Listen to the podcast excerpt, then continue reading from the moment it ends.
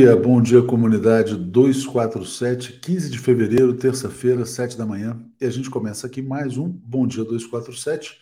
Tem enquete no ar hoje no Bom Dia sobre a federação. Aliás, antes de falar sobre a federação, bom dia, até uma faltam 320 dias. Bom dia também a Isbela Avelar. Manuel Pereira está dizendo: o PSB está ultrapassando todos os limites da razoabilidade.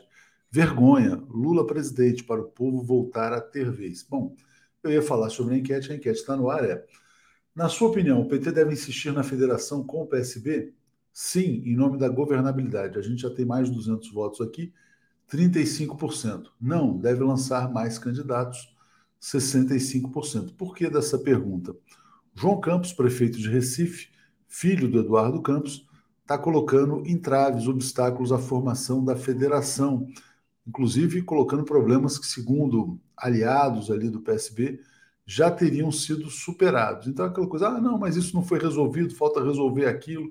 Parece que tem muita gente no PSB que não quer de fato a federação e só quer arrancar concessões dos seus eventuais aliados. É por isso que a gente coloca essa questão, mas eu vou explorar mais adiante esse tema. Bom dia, aqui é o Marcos Roba, que está aqui nos apoiando. Jair Costa está dizendo: PT deve esquecer o João Campos e assim eleger Humberto Costa governador de Pernambuco. Então ele já está nessa linha de retomar as candidaturas do Partido dos Trabalhadores. Mas tudo isso coloca uma questão central, né? Será que as pessoas estão realmente preocupadas em superar o fascismo aqui no Brasil ou não? Né? É uma discussão importante, porque Lula, é, ontem, inclusive, saiu um manifesto né, de artistas, intelectuais, empresários, enfatizando a importância da eleição no primeiro turno para o Brasil sair de vez desse pesadelo, mas tem muita gente no campo político tentando colocar cascas de banana aqui. Bom dia, a Regina Líssima dando um abraço aqui para toda a comunidade. Muito obrigado a Tereza Castrup, que se tornou assinante. Graças a vocês, a gente está aqui todos os dias trazendo cada vez mais informação, mais opinião, né? também ao 247. É, vamos lá, Rosângela está dizendo.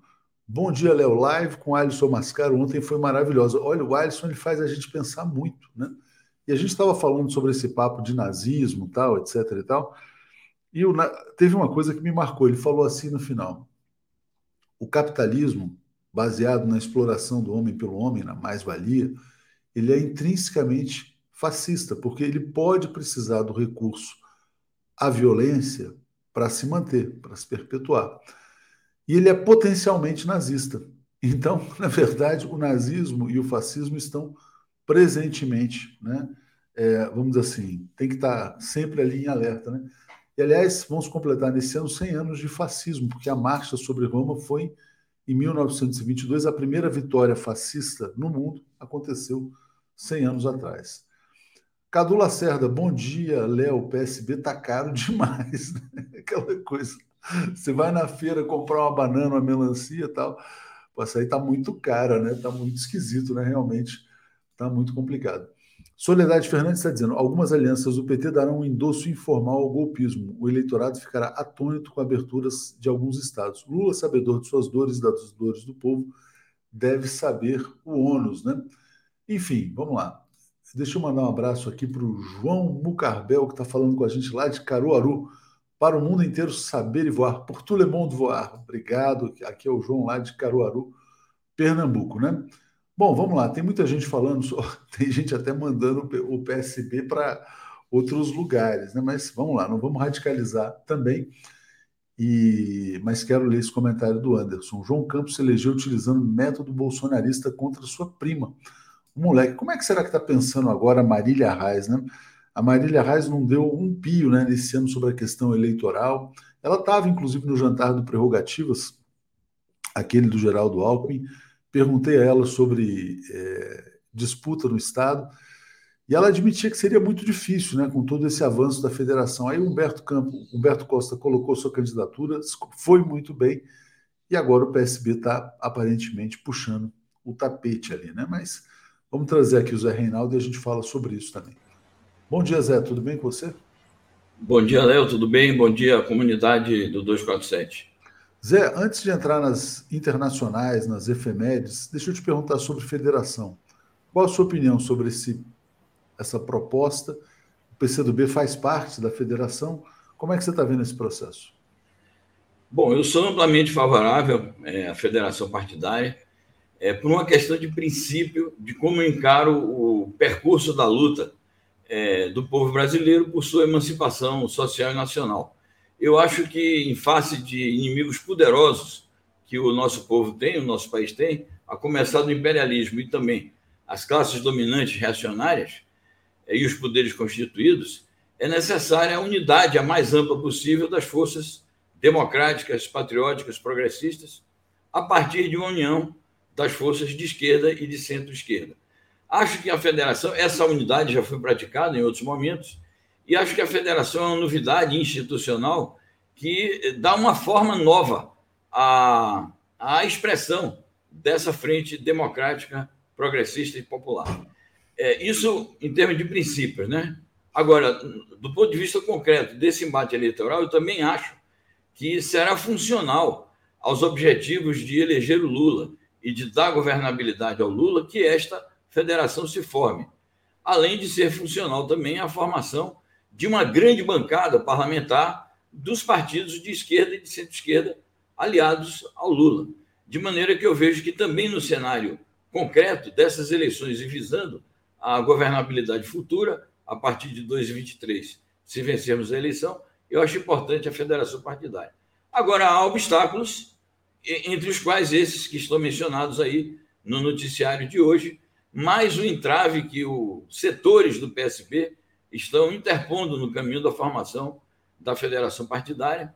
Outras notícias dão conta de que as motivações desse moço não são exatamente aquelas que ele coloca, mas tem a ver até com a eleição de a futura eleição eh, para a prefeitura aqui de São Paulo, pelos interesses familiares que ele tem, de que a namorada dele seja candidata aqui, e ele acha que a formação de uma federação com o PT vai impedir que a, a senhorita Tabata Amaral seja é, candidata a prefeita. Então, até isso tem entrado também no, no cenário da discussão, o que é muito mal. Você começou falando do seguinte: é, as pessoas, as forças políticas, estão interessadas ou não na derrota do fascismo? Esse aqui é o critério objetivo de análise. Exatamente. Não, muito interessante você lembrar esse caso da Tabata, porque ela deu entrevistas no passado dizendo que ela lutaria contra a aliança com o PT, mas se fosse obrigada, votaria num segundo turno contra o Bolsonaro, mas não no primeiro, né? Eu me lembro, era mais ou menos algo nesse sentido. Eu não sabia que ela pretendia disputar a prefeitura de São Paulo, né? E o João Campos também colocou uma questão que já está resolvida, que é quem é o incumbente, quem está no cargo tem o direito à reeleição. Então, por exemplo, ele está como prefeito de Recife, disputa, disputaria a reeleição com apoio do PT. Então é importante isso. O Alexandre Teixeira está dizendo: o PSB é um partido traíra, grande parte apoiou o golpe, votou contra os trabalhadores nas deformas da trabalhista e da Previdência. Né? É, e o Paulo César está dizendo: o PSB de hoje só tem compromisso com os próprios caciques da direitona. Marcelo Barreto, federação com partidos e pessoas que estão a serviço do imperialismo? Bom dia. É, de fato, essa questão do imperialismo também é uma questão a ser avaliada. A gente vai falar sobre imperialismo, sobre guerra daqui a pouquinho. Zé, tem efeméride importante hoje, no dia 15 de fevereiro? Sim, uma efeméride importante. Hoje é o dia do nascimento do Galileu Galilei, em 1564. Nos tempos de negacionismo, é sempre bom lembrar figuras assim luminares da, das ciências universais, e o Galileu foi um dos pioneiros é, em todas as ciências. Né? Ele foi um gênio e foi perseguido pela Inquisição Católica, é, condenado várias vezes, é, mas sobreviveu, né? Sobreviveu à Inquisição e morreu velhinho, com 78 anos, para a época era uma bela idade, né? Então, nossa homenagem é ao grande cientista que foi o Galileu Galilei. Muito bom, muito importante, Zé. Uh, alguma outra? Não, a, a, que eu registrei com maior interesse, maior foco foi essa mesmo. É, e tem também, na verdade, a famosa frase do, atribuída ao Galileu, né? E por se move, né? Quer dizer, na verdade. Que é, eu acho que, na verdade, essa frase é muito importante, né, Zé? Porque ela é uma afirmação dos princípios científicos, né? É isso. Apesar de tudo, né? A Terra Exato. se move, o mundo se move. Exatamente. É bem dialética também, porque mostra o, o, modo perpétuo da, da, das transformações, né? É importante Exatamente. essa frase. Muito Deixa eu começar aqui com uma notícia que, enfim, tema que polarizou muito, gerou muita polêmica. O tenista Novak Djokovic concedeu a sua primeira entrevista depois que foi banido lá da Austrália, tal, deportado. Disse que ele vai abrir mão de toda a temporada desse ano caso seja obrigado a se vacinar. Ele falou: Olha, não sou anti-vacina. Ele fala que é um estudioso da nutrição, da saúde, e ele decide o que é melhor para o corpo dele. E disse ainda: Sim, esse é o preço que estou disposto a pagar. Como é que você avalia, Zé, essa notícia? Bom, eu acho que ele individualmente tem o direito de fazer o que ele quiser em relação a isso, né? Agora, ele não pode, como um influenciador social que ele é, com uma figura, uma personalidade destacada é, do mundo, né? Dos esportes e se transformando numa celebridade mundial, ele não pode é, tentar influenciar as pessoas no sentido negacionista, no sentido de não se vacinarem. E as instituições que regulam é, a saúde pública e as instituições encarregadas dos eventos têm o direito, sim, de é, impedir a participação de pessoas que se neguem a vacinar-se. Ele aparentemente está se resignando, dizendo: tá bom, então eu vou abrir mão. Mas eu não sei se também tem um jogo de pressão aí, né? E acho que as instituições incumbidas de regular os, os eventos e as políticas sanitárias não devem é, capitular esse tipo de pressão, se isto for um jogo de pressões da parte dele. Importante. E só para destacar, né, o próximo torneio importante seria na França. A França está liberando a exigência de teste de Covid para turistas vacinados. Né? Não vacinados podem entrar, mas tem que mostrar testes. Né? Eu acho que também todos esses países aí estão muito interessados em retomar o turismo, né, que praticamente parou nos últimos dois anos, né, Zé? Então Sim, acho que agora começam a flexibilizar um pouco as restrições. Né? Foi um dos setores mais atingidos né, com as os lockdowns que houve aí no começo da pandemia, é, na França chegou a ficar, parece que sete meses seguidos sem restaurantes abertos. Então, imagina o, o impacto que isso tem num país como a França, que é, faz turismo de gastronomia, né? Entre é, exatamente. Outros. Na verdade, é um país que gira em, é, é, o maior destino turístico do mundo, né? E que está muito associado a esse turismo dos pequenos prazeres, vamos dizer assim. Isso, exatamente. Paris é uma festa, como dizia o Ernest Hemingway, né? E é muito interessante aquele conto que ele estava sem dinheiro e ficava percorrendo ali aqueles é, quartiers de Paris, o Quartier Latin, olhando aquelas lanchonetes e aqueles restaurantes com aqueles sanduíches enormes nas vitrines e não tinha um centavo de, de frango na época para comprar um mísero sanduíche, né? Mas ele dizia, apesar de tudo, Paris é uma festa. Aproveito aqui para recomendar o livro Meia-Noite, o filme Meia-Noite em Paris, que é interessantíssimo, né? Do escritor que fica sempre voltando àquela cena do passado ali. É, enfim, vamos lá, vamos voltar aqui aos nossos temas aqui. É, o PJ Macedo está dizendo: o PSB não tem identidade, voto, bancada nem socialistas. Por que é tão importante para a federação? Acho a postura do Kassab muito mais digna, né? E olha, as informações que a gente tem, aliás, já anunciando, né, o Fernando Haddad, candidato ao governo de São Paulo pelo PT, estará na TV 247 às 10 horas, logo depois do Bom Dia 247, já vai emendar uma coisa na outra. Ele vai falar, certamente, sobre as dificuldades da federação. Mas o que eu posso dizer é que o Geraldo Alckmin não está gostando de ser leiloado, né? Olha, a gente entrega o Alckmin, o Alckmin nem se filiou ao PSB ainda, e eles estão lá negociando, né? É, antes tinha um comentário aqui, Zé. Felipe Albani, que tal uma campanha pelo fim da OTAN? Né? Importante, a gente vai falar bastante sobre a OTAN. E a Cristina Vilas Boas dizendo: Bom dia, PSB cresceu, cresceu o olho, vigiemos, não gosto desse menino João Campos. A campanha dele foi baixa e rasteira contra a Marília Arraes. Zé, antes de entrar na OTAN, só trazer uma notícia de Israel, vou botar na tela aqui, vou te pedir para comentar. Caças de Israel escoltam bombardeiro dos Estados Unidos em demonstração de força contra o Irã. Eles estão ameaçando atacar as instalações nucleares do Irã? O que está acontecendo? É, bom, não foi uma ameaça explícita, mas é um sinal, é, é simbólica essa operação. Né? Ela, primeiramente, mostra a aliança indestrutível entre o Estado sionista de Israel e o Estado imperialista estadunidense. Isso nós não podemos ter ilusões. Infelizmente, às vezes, quando a gente faz esse tipo de crítica, já vão dizendo: ah, mas isso é semitismo. Não, não é, é antissemitismo. Isso não é antissemitismo, é uma crítica geopolítica, uma crítica a, uma, a um Estado é, que vive de ações agressivas contra seus adversários e faz isso para agradar também uma superpotência amiga, aliada e que sustenta eles com ajuda militar de mais de 4 bilhões de dólares anuais, que são os Estados Unidos.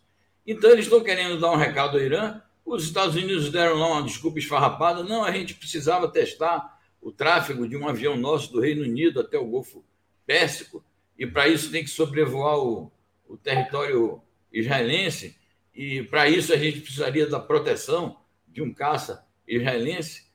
E para que os Estados Unidos querem fazer isso e manter bases militares ali na região do Golfo Pérsico? Então, embora na notícia não esteja contida a ameaça explícita, declarada, de bombardear alguma instalação do Irã, mas o sentido é intimidatório em relação ao Irã, porque o Irã, é, ao lado da Síria e do Hezbollah, é, o Irã é a força que é, se opõe de maneira mais tenaz aos planos sionistas e estadunidenses na região do Oriente Médio, Golfo Pérsico.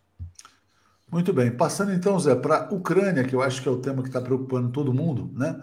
Vamos lá. É, eu quero trazer aqui essa primeira notícia que diz assim: olha, Moscou tomará medidas contra a Ucrânia caso cidadãos russos sejam ameaçados. Já entrou uma notícia nas agências internacionais dizendo que uh, Moscou também ordenou a retirada de algumas tropas que estavam mais próximas da fronteira. Está havendo uma certa, um certo distensionamento ou não, Zé? Bom, eu não sei se isso já seria um distanciamento, mas é um, é, um distensionamento, né? distensionamento. Mas é um sinal inicial da disponibilidade que a Rússia tem para continuar negociando por vias diplomáticas.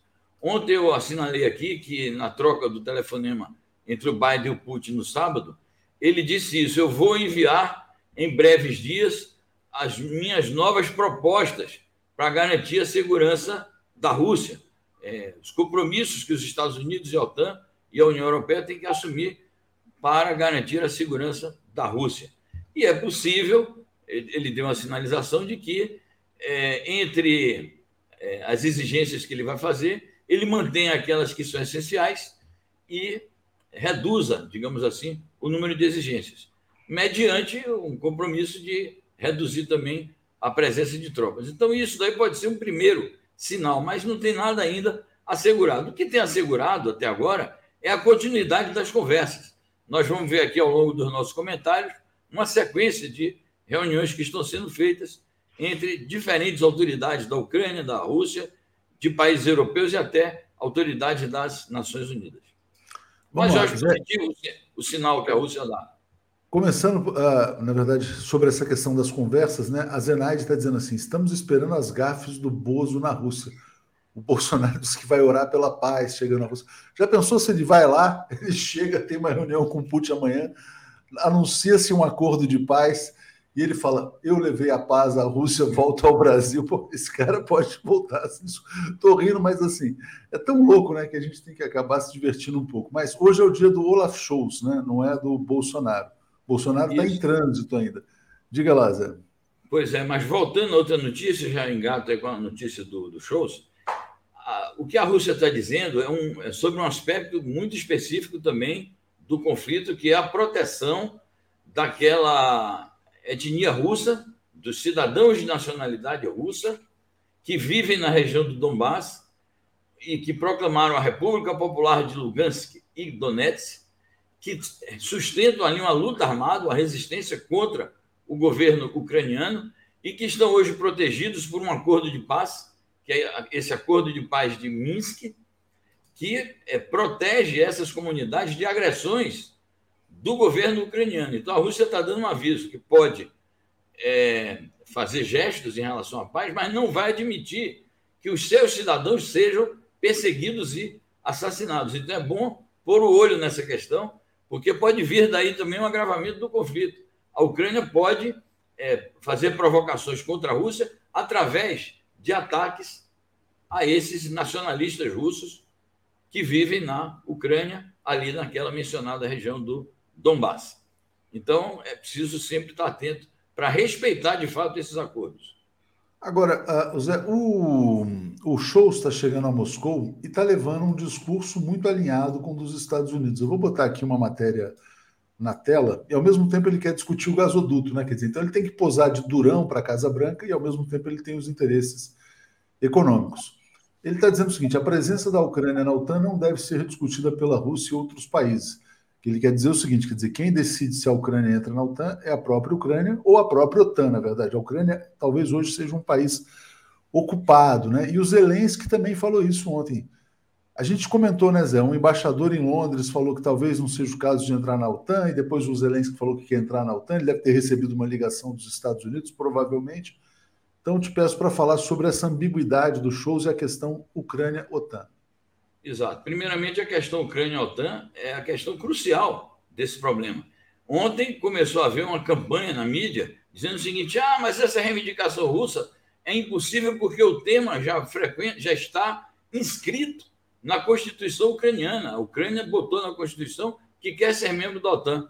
Tá bem, mantenha o seu, o seu dispositivo constitucional que sinaliza a sua subserviência total ao militarismo das potências imperialistas, mas cabe aos países da OTAN recusarem.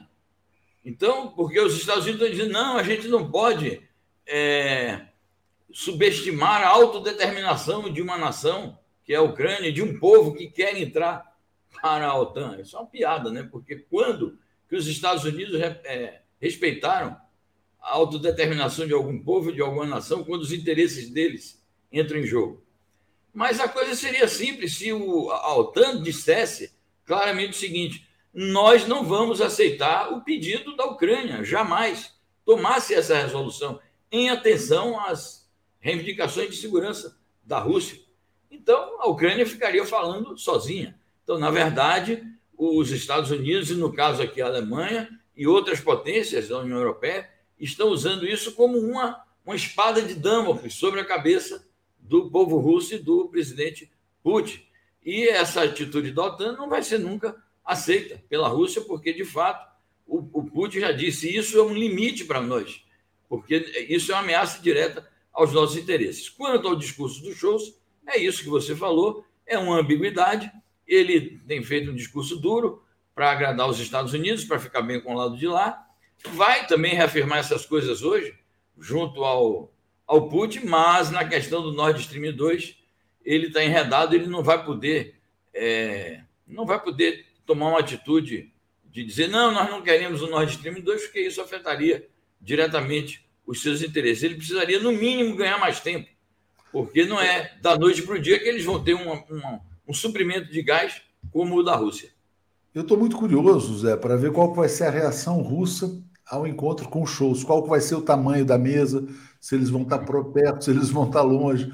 Porque a impressão que a gente tinha, né, quando a Angela Merkel dialogava com o Putin, né, que ela tinha que fazer um discurso para os Estados Unidos, mas ela também tinha um diálogo privado com o Vladimir Putin. O Shows provavelmente vai tentar fazer a mesma coisa. Só que o Shows está muito mais alinhado aos Estados Unidos do que a Angela Merkel parecia estar. Né? A Angela Merkel preservava um pouco mais da soberania alemã. Marta Martins está dizendo que Bolsonaro foi comprar arma e tem essa notícia do secretário-geral da ONU, Guterres, conversando com os chanceleres da Rússia e da Ucrânia. Tem um papel para a ONU nessa crise ou é um papel muito secundário aí, Zé? Então, vamos comentar isso. Agora eu queria é, comentar sobre essa questão da postura dos shows é, no aspecto político mais geral e até mesmo ideológico, quando você fez a comparação com a Merkel a gente observa que a social-democracia, essa corrente reformista, pró-capitalista, que se impôs na Europa, é, ali na, no final da. em meados e no final da Primeira Guerra Mundial, se transformou de fato, porque ela é herdeira do, do, do socialismo primordial, mesmo do socialismo do Marx e Engels, mas a social-democracia, é, sendo herdeira daquela tradição socialista, traiu essa tradição socialista. E é notável como, tanto na Alemanha como na França, os sociais-democratas se comportam como mais pró-imperialistas do que a direita. Isso aconteceu, por exemplo, aqui na, lá na França, a gente comentava aqui sobre o problema do, do De Gaulle. O De Gaulle foi um expoente da direita republicana francesa que mais defendeu a soberania nacional da França entre as correntes burguesas e dominantes da França. A mesma coisa se passa na Alemanha. É só pegar o balanço dos últimos governos sociais-democratas que houve na Alemanha antes da senhora Angela Merkel. Então é isso. É o problema, eu acho que ideológico, de uma adesão da social-democracia ao capitalismo e da, da candidatura permanente da social-democracia a ser a melhor administradora dos interesses do capitalismo e do imperialismo na Europa. Bom, é, o Breno Altman ontem falou assim, Zé, que a social-democracia europeia virou um puxadinho do imperialismo, né? Então, essa definição que ele fez de uma maneira mais, mais sucinta. A Maria Noemi está dizendo, como entende da Seara Internacional o Zé Reinaldo, né? Então, é importante também uh, apontar aqui o elogio da Maria Noemi. É, Zé, deixa eu só atualizar os comentários aqui, e aí eu quero te mostrar uma outra notícia para a gente prosseguir aqui. Né? Uh, já mudando um pouco, na verdade, vamos aguardar, tem muita notícia. Eu vou botar uma aqui da Sputnik, que acabou de entrar, ainda não está no site, que é essa aqui. Ó. Alegações sobre invasão russa são uma loucura maníaca midiática, diz o Peskov. Peskov é o porta-voz do Vladimir Putin. Por que, que ele está dizendo isso, Zé? Porque o Biden havia dito que a Rússia invadiria a Ucrânia, a guerra começaria amanhã, no dia 16, né? E o, e o Putin até teria ironizado, dizendo, pergunta aí que horas que vai começar a guerra, porque não tem guerra, não tem nada acontecendo, não tem invasão, mas muita pressão sobre uma suposta invasão. Então eles estão até ironizando o quadro. Passo para você fazer um comentário a respeito.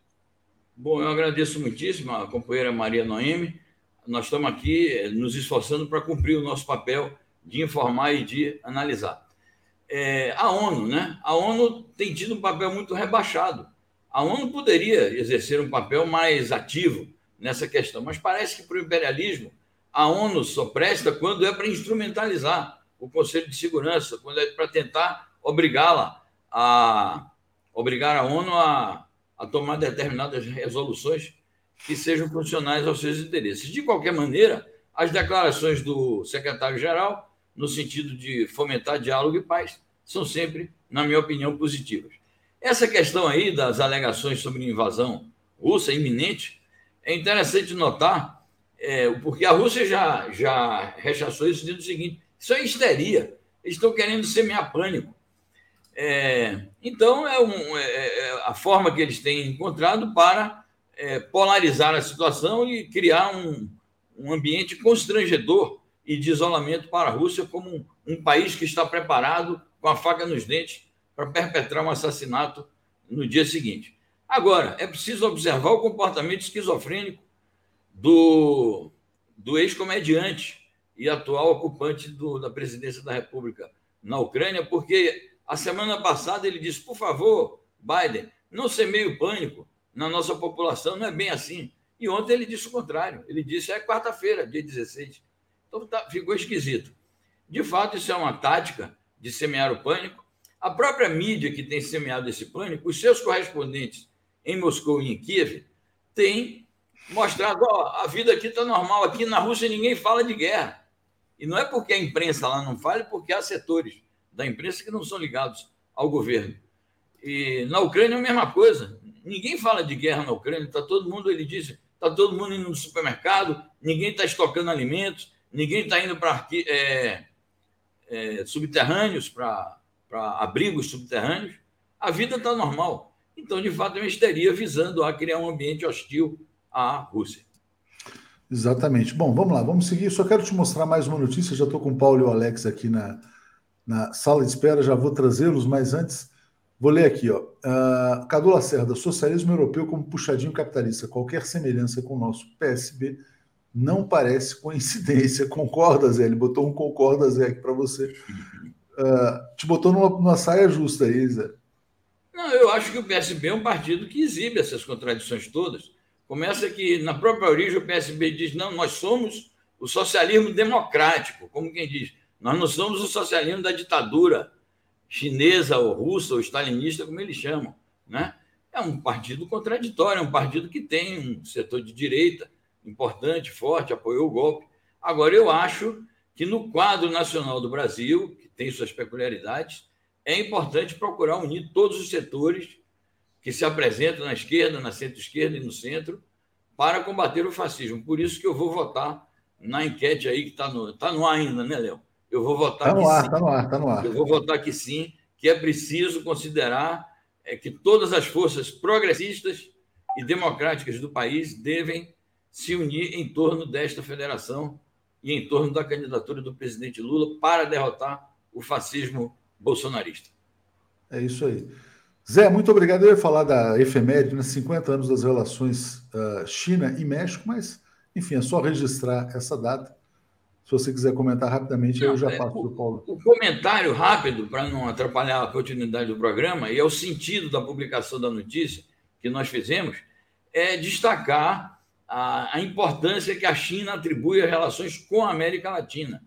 E que, no comunicado comemorativo das relações bilaterais com o México, é, tanto Xi Jinping como Lopes Obrador comemoram o fato de que é uma parceria estratégica integral, ou seja, um nível elevado de relações bilaterais, e isso incomoda enormemente o imperialismo estadunidense, que considera a América Latina seu quintal, mas já perdeu espaço para a China e outros parceiros da América Latina, e vai perder mais se nós conseguirmos vencer as eleições em outubro de 22. Obrigado, Zé. Grande abraço a você. Valeu. Um abraço. Bom programa aí a todos. Tudo de bom. Valeu. Vamos lá. Então, embarcando aqui agora o Paulo Moreira Leite e o Alex Sonic. Bom dia, Paulo. Bom dia. Bom dia, Alex. Tudo em paz? Olá, bom dia, bom dia, Léo, bom dia, Paulo, bom dia todo mundo. É, é, ô, Léo, um dia você está com cabelo, outro dia você não está com cabelo, outro dia eu achei que você estava deixando crescer o cabelo. Agora você está sem cabelo de novo. É isso mesmo? Eu estou enxergando mal. Você, você pode tirar o chapéu? Vamos ver o seu cabelo. Vamos ver. Seu cabelo só cresce para trás. Eu, eu, eu, só tenho cabelo aqui. Ó. Eu poderia fazer o seu corte, eu poderia deixar o rabo, mas isso ia demorar tanto tempo, Alex. Você é careca há quantos anos, Alex? Não sei, porque eu, como eu uso chapéu, não me lembro. Vamos lá, vamos passar para as notícias aí. Gente, vem cá, como é que vocês estão vendo essa crise ucraniana? Eu vou botar duas notícias na tela aqui. O presidente da Petrobras, o general Luna, está dizendo que considera altamente improvável uma guerra na Ucrânia. Tem gente que fala que se houver guerra, o petróleo pode ir a 150 dólares, a gasolina pode ir a 10 reais, todo um cenário catastrófico é, no mundo, né? Mas, ao que tudo indica, ali vai haver um certo recuo. Como é que você está vendo o quadro, Paulo? Na sequência, o Alex. Aí. Olha, uh Nesse momento, eu estou me guiando pelo Lavrov, que é o ministro das Relações Exteriores da Rússia e é considerado assim um dos mais competentes diplomatas do planeta, mais preparados e, e tal. Atravessou várias gestões. Ele não, não começou a vida dele com o Putin. E ele disse que a, a fase diplomata, a, a, etapa diplomática ainda não se esgotou. E eu concordo. A, a sensação que dá a impressão que dá é que tivemos aí, assim, uma tensão, uma fala grosso, mas que, na verdade, eu acho que não. não eu, eu, eu, concordo com essa análise dele. Ainda há o que a diplomacia ainda há, tem o que fazer. Eu acho que não, não se chegou naquela coisa de uma guerra, até porque uma guerra nesse momento, como a gente está vendo aí, seria assim, condições catastróficas, né? É, o Vladimir Putin disse que seria a última guerra da humanidade, né? Enfim. É, coisa assim, né? Então começa a ficar meio difícil. Deixa eu passar para o Alex aqui. A Cecília está chegando aqui como assinante, aliás, mandando uma saudação, assinante há 15 meses, e o Paulo César dizendo: OTAN é ação do terrorismo internacional praticado pelo imperialismo dos Estados Unidos e Europa. Alex, você, como nosso autêntico representante ucraniano, eu sei que você não gosta do Vladimir Putin, você já deixou isso claro aqui. Como é que você está vendo esse quadro internacional e a chegada do Bolsonaro a Moscou? Bolsonaro está dizendo que vai levar a paz. Bolsonaro parece que trouxe a paz mesmo. Porque... Pois é, ele chegou e a paz está acontecendo. Porque ontem a, a, Ucrânia já admitiu recuar do projeto dela de entrar na OTAN, que é essa questão fundamental, né? Por que, que as tropas estão ali perto da fronteira da Ucrânia? Porque a Ucrânia, na Constituição dela, e ela tem um projeto de entrar na OTAN evidentemente que não, não, não interessa a Putin, o Putin põe lá as tropas para pressionar, né? não vai invadir. É, primeiro, porque é, se, se, se, invadir a Ucrânia vai ser um banho de sangue, que não interessa a ninguém. Né? Isso aí não, não interessa a ninguém. Então, não acredito em guerra nenhuma. E é, como a Ucrânia ontem né, é, declarou oficialmente que é possível recuar dessa, dessa pretensão que está na Constituição da Ucrânia e tal, e etc. E aí me parece, me parece que, que a tensão começa a diminuir. É como aquela história da, dos anos 60, da Guerra Fria, entendeu? Ninguém ninguém está interessado em destruir o mundo. E aí o Putin morre junto, todo mundo morre junto. Então, isso aí só em filme, né? Ninguém está interessado. Então, a tensão aumenta, aumenta, aumenta, e aí desce. É como a Ômicron, né? Vai, vai, aí cai. Vamos ouvir o Paulo aqui. O Magno Cortes está dizendo: ó, façamos um evento 247 pela paz mundial com Socorro Gomes, Zé Reinaldo e Sebrapaz. Ótima sugestão, vou falar com o Zé Reinaldo. Também seria muito bom. Paulo, olha só, como é que você, o que você espera dessa viagem do Bolsonaro à Rússia? Hoje é o dia do encontro do Vladimir Putin com Olaf Scholz e amanhã uh, Bolsonaro e Vladimir Putin. Olha, eu não espero nada de espetacular embora eu tenha certeza que o Bolsonaro vai tentar transformar uma migalha num, num estrondo. Né? É, as reivindicações do Brasil, assim, nesse momento, elas não estão assim, não são prioridade para ninguém. O Bolsonaro, ele, tudo que ele fez foi uh, inverteu a, a, a, o nosso comércio, uh, a, nossa política comercial, desde a posse dele, foi de hostilidade a Rússia e aos demais países, a China e tudo isso. Agora ele está vindo atrás do tempo perdido. O que ele poderá conseguir, eu não sei, mas eu acho que ele vai assim. Eu, eu não consigo, assim, até agora, assim, vantagens comerciais, bem, ele desfez um monte. Se ele vai conseguir reconstruir alguma coisa, pode ser. Mas não, não sei, não vejo assim. Ele vai tentar, claro, transformar isso num evento, mas Vamos ver. Ele é tão, na verdade, fanfarrão, né, Alex, que ele pode até dizer que ele, é o, ele vai se candidatar ao Prêmio Nobel da Paz tá depois ah, bom, da viagem. Mas diga, Alex. Não, o que, o, que, o que tem de diferente em relação a outras viagens de, de presidentes brasileiros à Rússia, não, o tema principal sempre é vamos aumentar o comércio, etc. Agora, tem, é, tem uma reunião marcada entre o, o Braga Neto, o Carlos França, o Sergei Lavrov e o Sergei Shoigu a respeito de uma cooperação técnico-militar Rússia-Brasil. Então, por aí, talvez, não é? talvez seja o caminho para perceber o que, que é essa visita. Porque é, a, o, a prioridade russa na, na, na América Latina é a Venezuela né, com quem mantém uma cooperação técnico-militar. Então, essa, esse detalhe dessa reunião com fins militares é, me parece que é o, é o ponto assim que estava meio escondido e que agora vem à tona. Não é? Evidentemente que a Rússia tem maior interesse em é, é, é fazer esse tipo de. de né, vender armas para o Brasil. Não, e ontem, ontem, a questão ontem... é essa, né? Vender armas não é que é uma coisa que, o, que, que aproxima o Bolsonaro, né? A arma ele gosta, né? embora não saiba manejar. Né? É, aqui, ó, a Laurita está dizendo, Alex levantou a questão, não é turismo, na verdade, né? Jairo Costa está dizendo, ah, deu no 247, não sabia que oferecer era crime, disse Thaís, viúva do Iago, assassinado pela polícia, brutalmente assassinado, né? vendedor de balas, Isso. assassinado ontem no Rio de Janeiro. Cristiana Campanha, PSB se fazia de bom e nos deram um golpe. Imagina começando assim, melhor dar palanque a Congresso e governadores de esquerda. Paulo, vamos entrar já nessa questão polêmica da federação, tem uma pesquisa no ar. Vou botar aqui a notícia, que é essa aqui. O prefeito de Recife, João Campos, cria obstáculo à participação do PSB em federação partidária. O João Campos é namorado. Oh, oh, Paulo, cuidado aí com, essa, com esse movimento, que pode acontecer com você o que aconteceu com o Toron, né? O Toron foi fazer exatamente isso, mas você está de bermuda, o Toron estava de cuecas, então foi. É, mais... não, eu estou bem, eu estou bem. Tô, tá, tudo, tá tudo certo aqui. O Paulo foi só tirar o chinelo aí, mas vamos lá, Paulo. Como é que você vê essa resistência do PSB? Acho que tanto o João Campos quanto a Tabata não são muito favoráveis à aliança com o Lula em primeiro turno. Qual a opinião de vocês e o que, que isso, de que maneira isso impacta a tal da federação? Olha, eu, eu, eu acho que isso está evidente faz tempo. O PSB ele tem um interesse uh, uh, oportunista numa aproximação com o Partido dos Trabalhadores, porque ele, ele pode tirar vários mais benefícios do que ele pode ter mais benefícios do que uh, recolher vários benefícios nessa, nessa aliança e, e dar pouca coisa em troca. Vamos simplificar assim, né?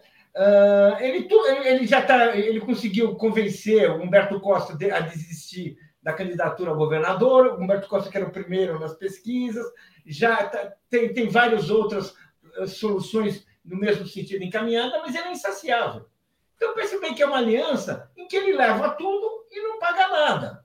Mais ou menos o que ele já fez e só, só o que ele já fez nos últimos anos, quando ele votou pelo impeachment da Dilma, quando ele votou a favor da reforma da Previdência, quando ele votou a favor da reforma trabalhista. Ou seja, que aliado é esse? Que aproximação.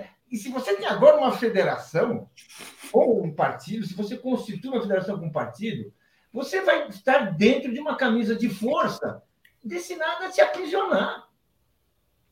E aí, e aí nós temos um, e aí nós temos um, um assim, o, o, o, imagina o Lula presidente sendo prisioneiro, sendo aliado de um partido que tem uma camisa de força, esse partido assim, foi a favor da reforma da Previdência. Ele vai querer mudar a Previdência? Foi a favor da reforma trabalhista? Ele vai querer recuperar direitos trabalhistas? Gente, não tem. Ele vai querer mexer, por exemplo, no Banco Central, que tem um grande problema ali também, como a gente já falou ontem. Tem questões aí.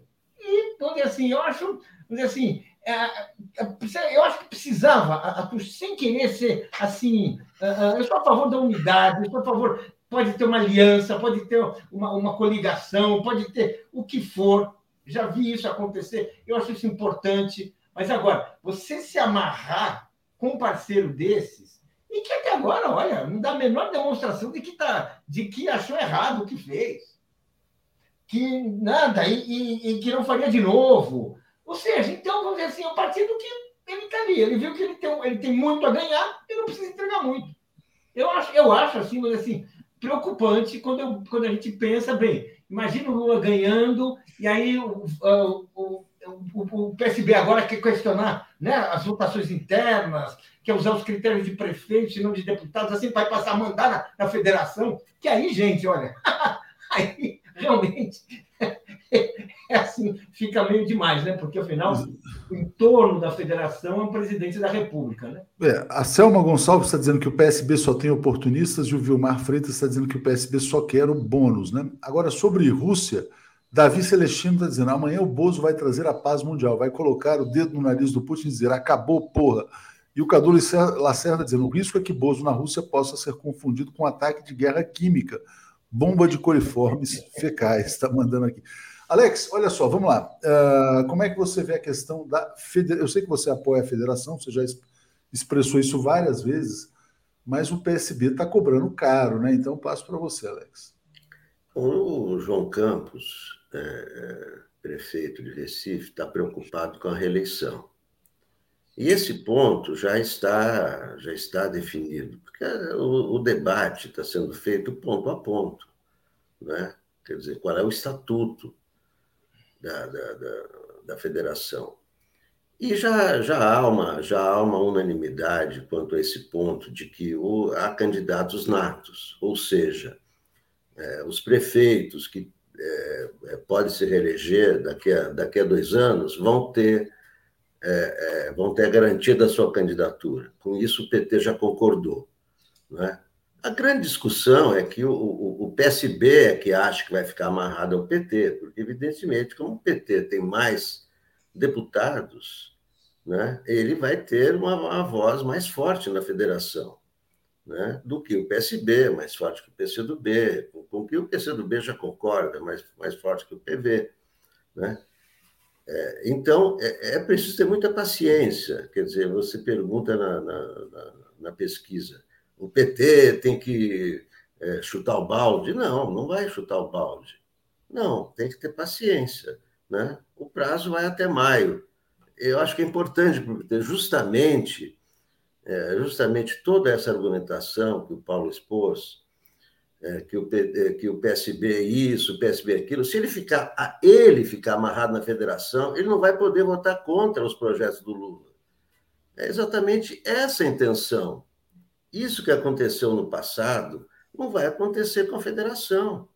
É por isso que interessa tanto ao PT, é por isso que a presidente do PT, Gleison, está tendo a paciência, o Lula está tendo paciência, porque é muito necessário. Você somando a, a, os deputados atuais desses quatro partidos, chega-se a quase 100 deputados.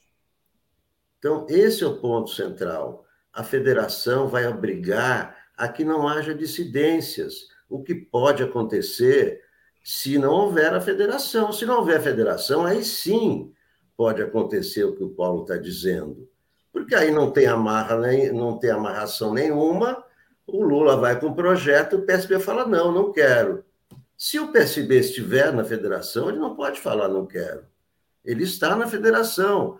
É justamente por isso que o PT está tão interessado na federação, e também o Lula, e também em todos que querem que eh, o governo do Lula tenha eh, uma governabilidade para que ele possa implementar projetos.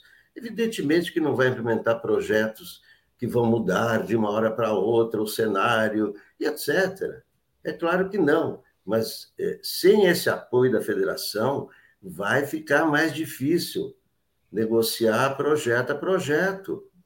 É, é, é, é dessa forma que, que, que, se amarra, assim como ele está é, é, amarrando o Alckmin ao PT. O Lula não está desistindo do seu projeto ao trazer o Alckmin, não, ele está trazendo o Alckmin para o projeto dele. É a mesma coisa com a federação. Os é, demais partidos vão é, ser comandados pelo partido maior. Deixa eu só é, trazer. Isso é, é, é, é, a democracia. Então, mas, mas tem um questionamento aqui, Alex. Essa, isso que você acabou de falar, olha, os demais serão comandados pelo partido maior. Tem um questionamento que eu vou trazer de um comentário já já. A Zoraia Vargas está dizendo: a federação não foi discutida na base do PT nos diretórios. E Odila Braga está dizendo: a cláusula de dois terços para aprovar as propostas internamente na, futura, na futura federação amarram totalmente o, PC, o PT, que não tem esses dois terços, nem somando ao PC do B. Ou ninguém seja, vai ter dois terços, ele tem que negociar com os outros, é claro. Não, então, ninguém vai ter dois terços. É uma transferência é de poder aos aliados. Dizer... Alex, vamos, vamos lembrar de alguma assembleia que você tenha assistido na vida. Quando a, maioria, a minoria de um terço tem poder de veto, ela passa a mandar. Então, quando a gente fala que você exige dois terços, é porque quem está na minoria, no caso o PSB, ele passa a ter o poder de decisão. Isso acontece em Assembleia Estudantil, em reunião de diretoria de sindicato, e vai acontecer nesse partido se eles montarem essa federação. Essa é a questão. A questão é que você tem um partido com menos deputados, com menos votos, então tem um candidato que me elegeu um candidato a presidente da República e tudo isso, e que vai passar a mandar nas decisões, inclusive no governo do presidente Lula. Essa é a questão. Então, quando você fala em dois terços, não é assim, não tem. Não, não é que vai ter que negociar, você vai dar poder de veto para a minoria. Alex, esse é o problema.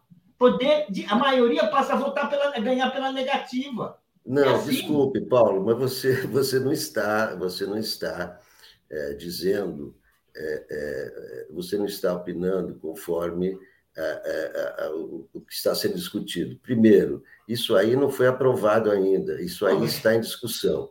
E, e, nunca, nunca a federação vai existir com esse poder do um terço. Agora, para alcançar os dois terços, o PT já vai ter mais assentos, vai ter mais votos e vai ter que negociar. É, é claro, vai ter que negociar com o PCdoB. Tá então é isso. O PT vai ter a maioria das cadeiras, se a federação, se o PSB concordar, pode não concordar e pode melar tudo. Não é? Mas dentro do, do, do, do, que eu considero um conceito democrático, quem tem é, mais deputados vai ter direito a mais cadeiras. Agora, para alcançar é, os, os, dois terços, que isso ainda isso está em discussão, não está não tá definido. Né? Esse é um dos pontos em debate. Né? É, mas é, isso aí não, não, não implica em que o PSB é que vai ter o poder de veto. Não, não, não é isso. Alex, deixa eu só mudar, mudar o rumo da prosa. Paulo, então você, quer fechar sobre esse tema, mas eu é. já queria entrar na questão do neoliberalismo. Mas diga lá, Paulo, só para encerrar, porque não, senão a gente. É vai... só para ver o seguinte: tem duas formas de você resolver uma maioria. Maioria simples, dá o PT. Maioria de dois, dois terços, você muda a lógica e você e ganha aquele que impede o outro de fazer dois terços. Nesse caso, quando você coloca um quórum de dois terços, você está beneficiando a minoria, porque basta ela ter um terço para ela impedir qualquer coisa.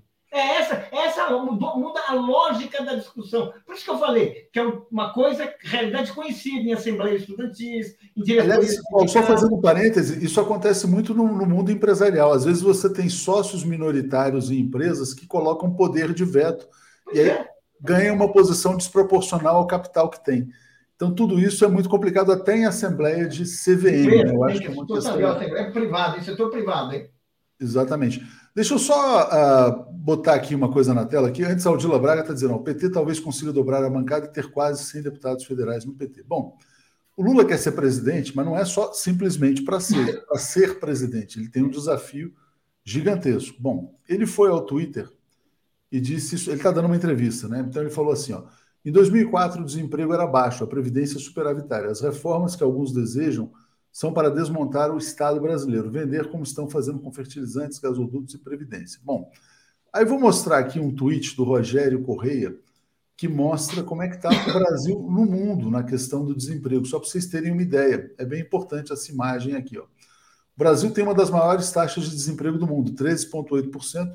África do Sul também teve golpe de Estado, presidente preso 34%, Turquia 12%. Mas olha só, Estados Unidos 4, Rússia 4,3, México 3,7, Austrália 4,8. O menor desemprego da, da história do Brasil foi alcançado no governo da ex-presidente Dilma Rousseff. Aí veio o golpe de Estado e a gente está nessa tragédia. O golpe de Estado foi a implantação de um choque neoliberal. E neo, essa questão, né, na verdade, tudo que se fez no Brasil foi para implantar esse choque, que foi um que produziu esse desastre aí. Agora, ontem, ontem, Paulo, eu entrevistei o Alisson Mascaro, hum. que fez uma, uma, uma, crítica a essa costura dessas alianças, está dizendo o seguinte: olha, o Brasil talvez consiga sair do golpe sem sair do neoliberalismo. E aí eu passo para você refletir a respeito disso. Diga lá, Paulo. É, eu queria falar do neoliberalismo, porque esses dados que nós temos, essa, essas dificuldades que o, que o Brasil enfrenta, e que aparecem muito nos dados de saúde. Gente, a gente pode chegou a parecia, né, que nosso problema era a COVID-19. Os dados de saúde mostram o seguinte, que nós enfrentamos o janeiro mais mortal desde 2003. Uh, houve, assim, uh, 100, 144 mil óbitos uma alta de 5% no mesmo período do ano passado. São 10 mil óbitos por AVC, contra 1.337 em 2019. 14 mil, mil óbitos por uh, doença cardiovascular. Em 2019, 5.600, 5.900 óbitos. Tudo isso mostra o quê? Uma política deliberada de desmonte da saúde pública e quando a gente fala disso, a gente fala foi através da saúde pública que o neoliberalismo foi implantando suas, colocando seus pés no Estado brasileiro, na vida dos brasileiros. E aí nós tivemos dois momentos cruciais. Vejam, no, no, no governo Fernando Henrique, no governo Fernando Henrique foi criada a CPMF, que garantia, que chegou a garantir com o tempo 40 bilhões de reais por ano para a saúde pública. Uma ideia de um ministro liberal, o Adib Jatene, na origem malufista. Ele teve essa ideia, uma ideia liberal, que, mas que sustentava a saúde pública, que foi abolida, foi derrubada em 2007, quando se tentou, primeiro, havia uma pressão da medicina privada para recuperar seu espaço. A saúde pública estava ficando forte como nunca na sua história. Sobrava dinheiro, gente. 40 bilhões era assim, era uma assim, era quase que um paraíso. Conseguiu-se impedir a renovação da CPMF. A CPMF, a CPMF acabou, a gente viu um rebaixamento no atendimento, um rebaixamento nas condições materiais da medicina pública. Houve uma, um ato de resistência. Em 2013, a Dilma e a, e, a, e a, sua equipe criaram o Plano Mais Médicos, um plano de atendimento de emergência para se dedicar aos pobres, às regiões aonde os médicos, muitos médicos não gostam de ir, muitos médicos se recusam a ir, aonde não há hospital, onde não há posto de saúde. Uma experiência trazida, criada pelo governo cubano, e por isso foram, eh, eh, foram eh, importados, trazidos muitos médicos cubanos, e médicos de outros países que queriam se colocar. Pois bem, veio o governo Bolsonaro e acabou com mais médicos. Não é de espantar, portanto, que a gente esteja vivendo, em 2022, um momento terrível em termos de saúde pública. A morte, as mortes elas, elas se multiplicam. Claro que nós vamos ter outras causas para explicar, os especialistas vão dar muitas razões, mas existem esses dois fatores são inseparáveis dessa tragédia que nós estamos vivendo. Nunca se morreu tanto no Brasil por doenças tratáveis. AVC, é, é, é, é possível você prevenir. Outros assim, atendimento cardiovascular, e idem. Sem falar, evidentemente, na tragédia que foi a Covid, na tragédia que são as doenças pulmonares graves, que hoje estão matando cada vez mais. O que, que é? O desmonte da saúde pública. Por quê? Quando você, por essa introdução do neoliberalismo, para ir arrebentando o que é o estado de bem-estar naquilo que é um dos seus elementos mais importantes, que é a saúde pública. Muito bem, o desafio, na verdade, quer dizer, é não, não apenas ganhar a presidência, mas também desfazer esse choque neoliberal. E o, eu vou trazer uma, uma aspa aqui do Lula, eu vou só atualizar os comentários, vou te passar aqui já a palavra, Alex. Rapidamente tem comentários sobre federação aqui. Bom, o Léo Fernandes está simplesmente nos apoiando, agradeço muito. Mimi está dizendo: João Campos bebe da mesma fonte que Tabata. Esquerda, quinta coluna. Léo Fernandes fala que o PSB vale tudo isso. Cristina Campanha, Cristiana Campanha, o PSL inflou. Imagino que podemos fazer com o PT, nessa força, né, com a força atual do Lula, está dizendo, né? A Odila Braga está dizendo o seguinte: quer dizer, que a regra, a regra vale pela atual configuração do Congresso, não pela futura eleição. Então, por isso que a questão dos dois terços hoje desfavorece o PT, mas poderia favorecer no futuro, para uma outra eleição. Né? Gustavo Guerreiro está dizendo: a federação exige unidade por uma pauta convergente, diferente da coligação. É preciso maturidade democrática para ceder em nome da pauta estratégica. Alex, o Lula acabou de falar mais uma vez sobre Geraldo Alckmin. Vou botar na tela aqui exatamente o que ele disse. E eu acho que tem um recado para o PSB aqui, tá? Ele diz assim: falta eu me definir como candidato e Alckmin escolher o partido. Se o Alckmin, como meu vice, me ajudar a governar, não vejo nenhum problema dele ser vice. As divergências serão colocadas de lado, porque o desafio, mais do que ganhar, é consertar o Brasil. Então, o Lula está dando aval claramente aí a, a chapa com Alckmin, já tem até Santinho, né? Eu posso mostrar depois mas está sinalizando que talvez esse desespero todo do PSB é porque talvez o, o PSB esteja percebendo que o Alckmin pode ir para um outro partido. Passo para você, Alex. É, ontem também o Márcio França mudou um pouco o seu discurso, né? É, disse que, é, tudo bem, é, aceitam a pesquisa, é, ele, é, quem estiver melhor, ele, o Haddad, é, é, o candidato, quer dizer, já, já mudou um discurso, né?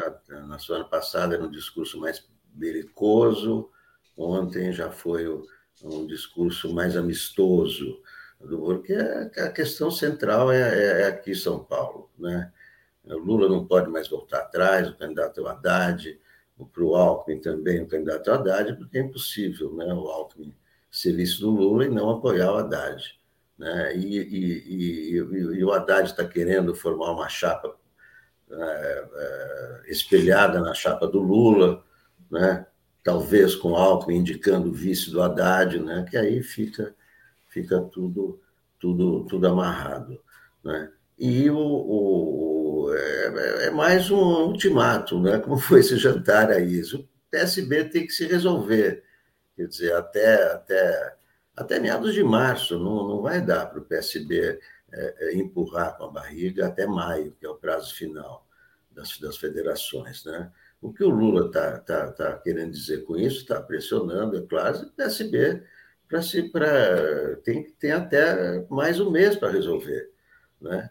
E talvez até o caminho o caminho melhor seja seja o PSD, né? O PSD parece que vai ser opção embora tenha essas conversas do Alckmin é, com, com o PV, mas o PV é um partido com quatro deputados, né? E, e ter pessoas aí perguntando, mas por que? Será que é preciso o PSB? Sim, porque o PSB é o maior partido de centro-esquerda, né? depois, do, depois do PT, com 31 deputados.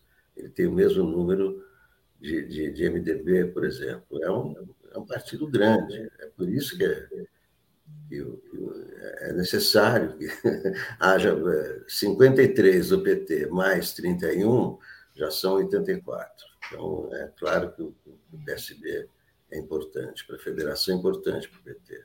É, só enfatizando aqui que hoje a gente vai ter, às 10 horas, o Fernando Haddad, que vai trazer muita informação sobre isso.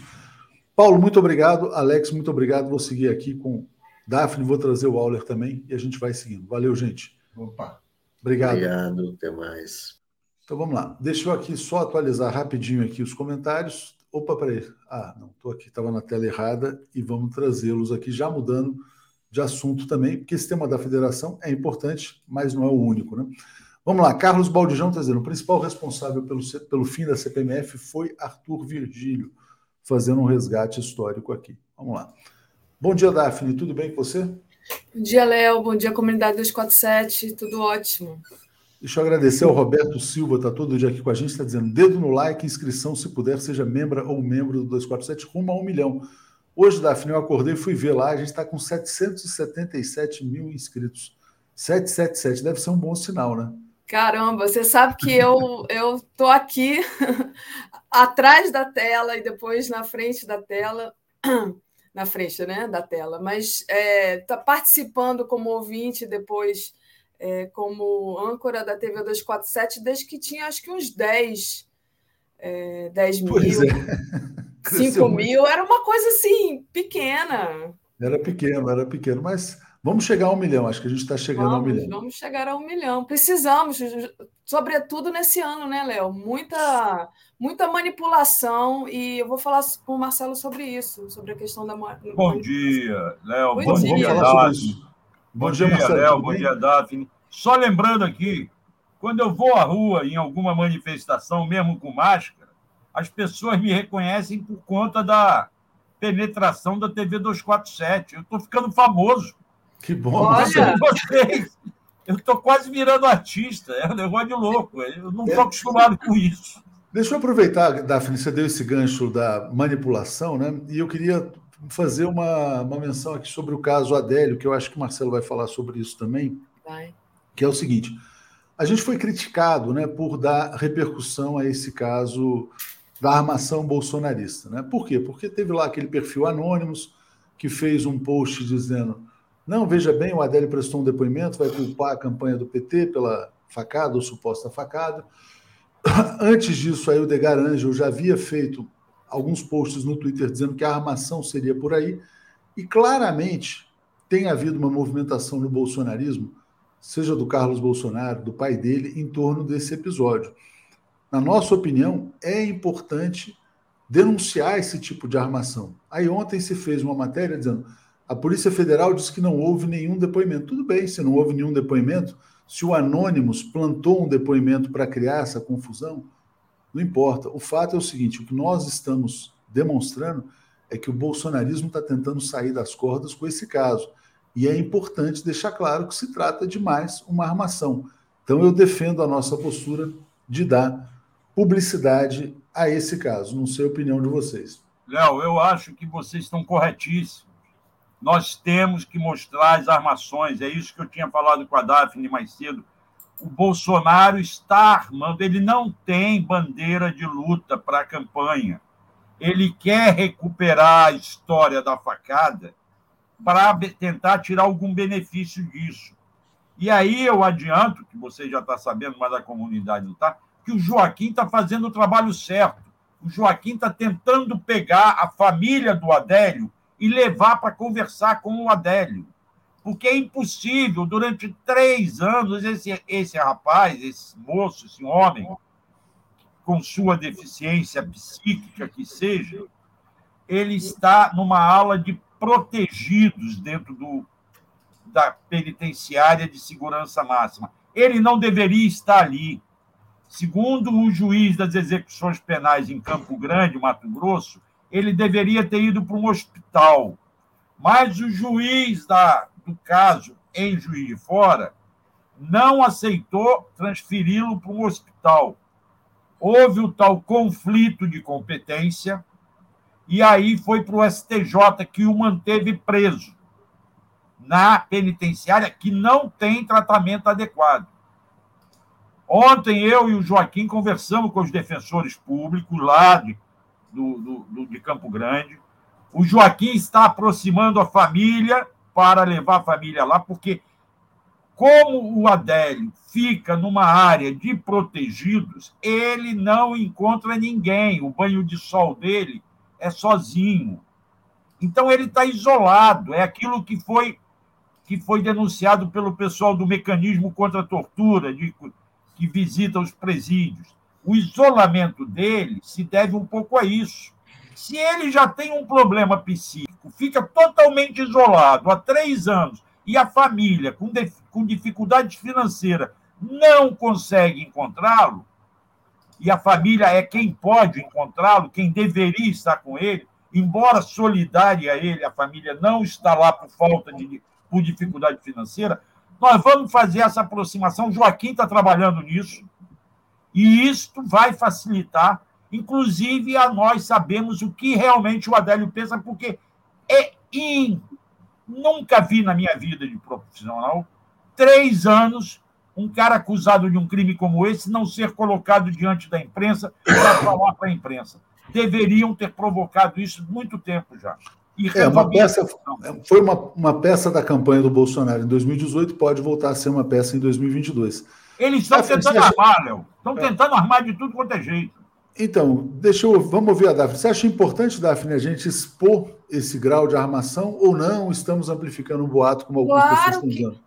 eu acho que é a coisa mais importante do Brasil é, atualmente, né? Expor o Bolsonaro, porque isso não é, é, só expor a armação, é expor justamente a manipulação, é expor o Bolsonaro. O Adélio é considerado inimputável, né? Por, é, porque é, foi considerado assim por ser um doente mental, e aí você pega um doente mental e afasta completamente das pessoas que que poderiam né, ajudar ali num tratamento, colocam ele lá na caixa prego, lá distante da onde a família dele mora, ele está sob tutela do Estado, ele é responsabilidade do Estado. O Estado é responsável pela saúde mental de Adélio. Então, jamais, jamais, você pode perguntar isso para qualquer profissional de saúde, você vai afastar uma pessoa que tem problemas mentais da sua família.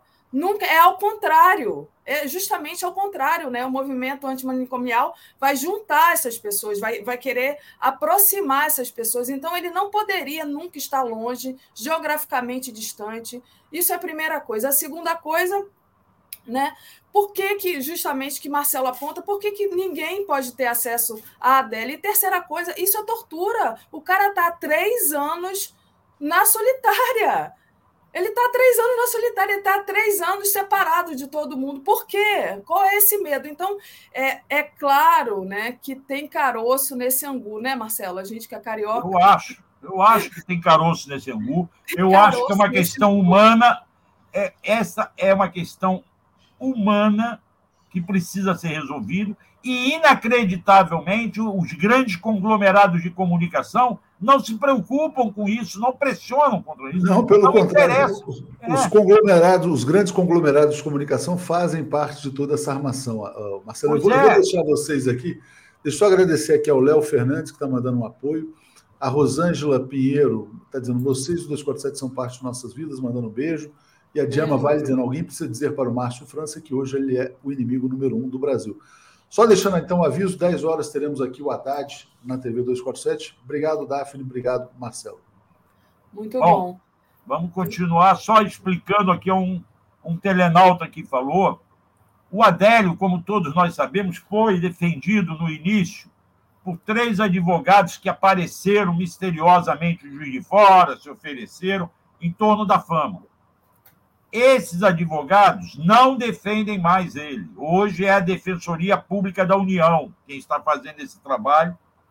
Um dos advogados ainda está como curador do Adélio no processo criminal, não na vida civil. Esta aproximação com a família vai permitir, inclusive, resolver o problema da curadoria dele, já que ele é dado como incapaz pela justiça, junto aos cartórios, junto à questão civil da vida desse rapaz, desse homem. Entende? Então, nós vamos. Eu estou dando força ao Joaquim para ele providenciar isso tudo e a gente tentar ajudar humanamente esse Adélio, porque, como qualquer cidadão, tendo ou não cometido um crime, ele precisa ser tratado como ser humano e ser respeitado por isso. E ao, ao fazermos isso, eu acredito, nós tiramos do bolsonarismo uma arma que ele tenta usar toda hora para reviver o caso e tentar ganhar notoriedade nessas eleições. Meu medo é que o Bolsonaro e a sua turma vão, eles vão continuar armando fake news para cima destas eleições, apesar de todo o esforço do Supremo Tribunal Federal em evitar isso. Você vê, Daphne, que o Alan dos Santos já está criando novos perfis aí, embora impedido de, de frequentar as redes. Que o Telegram não tem controle pelo. não dá respostas ao TSE e ao Judiciário brasileiro. Então, todos nós temos o compromisso de combater as fake news. Como se combate as fake news? Não passando adiante qualquer mensagem que a gente receba sem dar uma checada, sem confirmar antes. Se você recebe uma mensagem, por mais interessante que ela seja, que lhe pareça importante, sugiro que antes dê uma gulgada e veja se aquilo ali é verdade, vê se faz sentido, ver se aquela notícia aparece num, grande, num, num desses nossos sites, ou mesmo nos sites tradicionais de notícia. Não passe adiante qualquer informação assim, porque nós estaremos ajudando a, a espalhar fake news.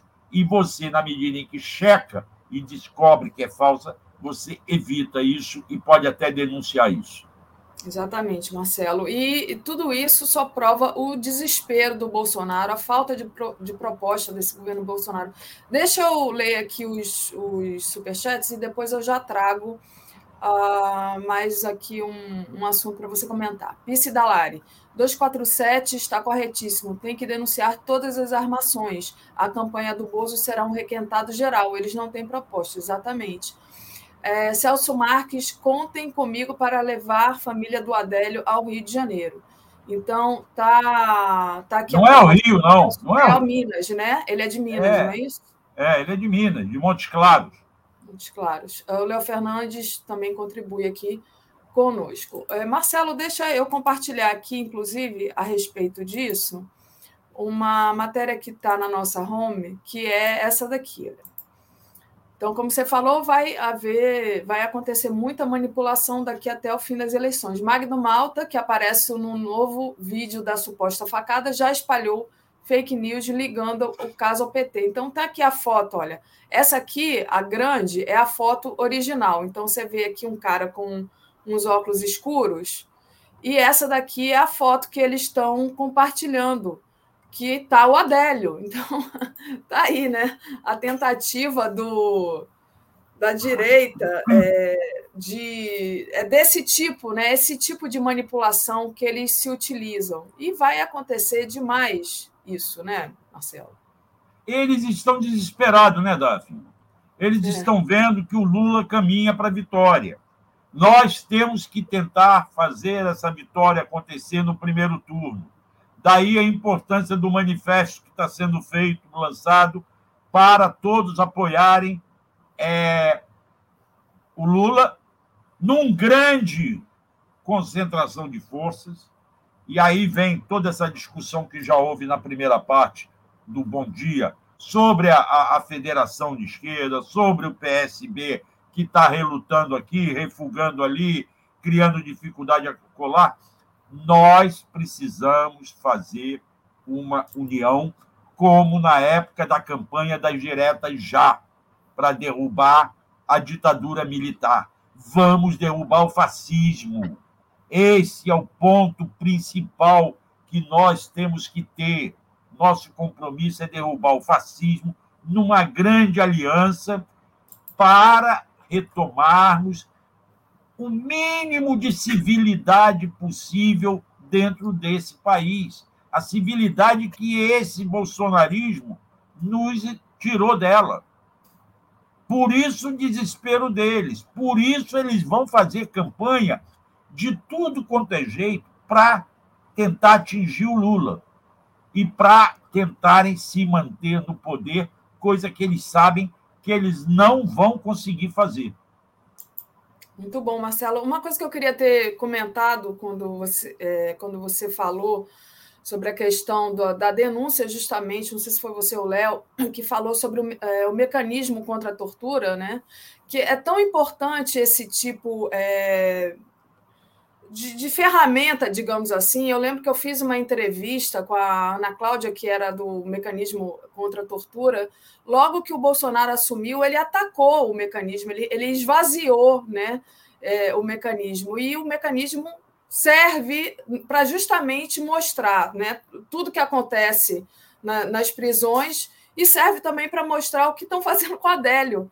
Né? Então, acho importante ressaltar a importância do mecanismo contra a tortura, que é quem fiscaliza justamente é, o que está acontecendo nas prisões. E diga, Marcelo. Não, e você acrescente, além do mecanismo, que é um órgão criado para pela e, e é mantido e é formado por, pela sociedade civil, nós temos oficialmente a Defensoria Pública da União que tem desenvolvido excelentes trabalhos tá?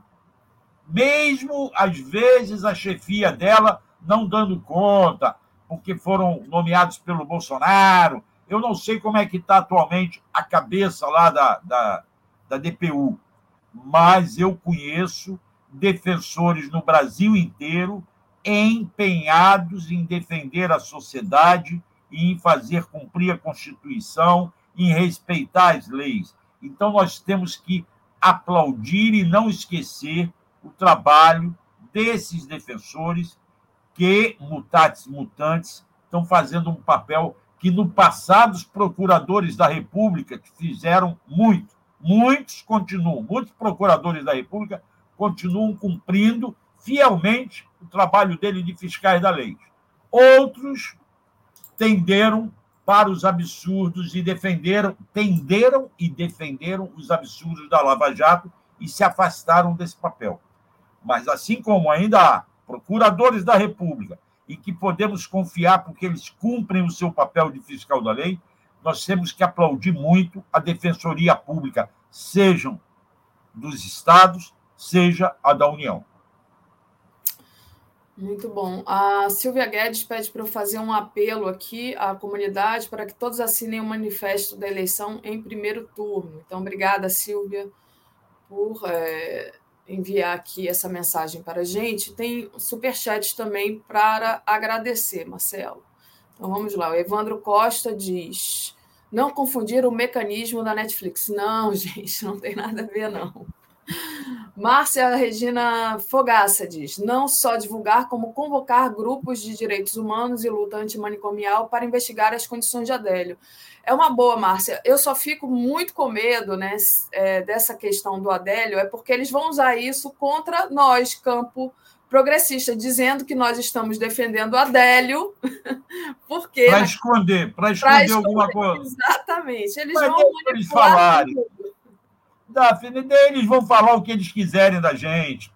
Deixa eles falarem. Porque aí as mentiras caem. Olha, a minha tia-avó, minha tia-avó, na década de 60, quando não tinha politicamente incorreto, dizia assim: é mais fácil pegar um mentiroso do que uma pessoa que manca das pernas.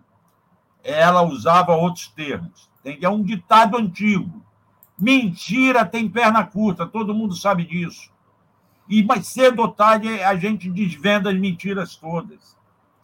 O problema é que quando a mentira é, é como essa do Adélio, e eu vou dizer para vocês, eu acredito realmente que não que essa, essa história dessa facada é, não seja do jeito que aconteceu, né? Porque você vê, né? Como é que pode outro dia é, morreu um cara na, no jogo é, do Palmeiras, levou um tiro, é, sai briga, né? Você vê que a multidão, ali no, no, no calor da, dos acontecimentos, segurar uma multidão é difícil.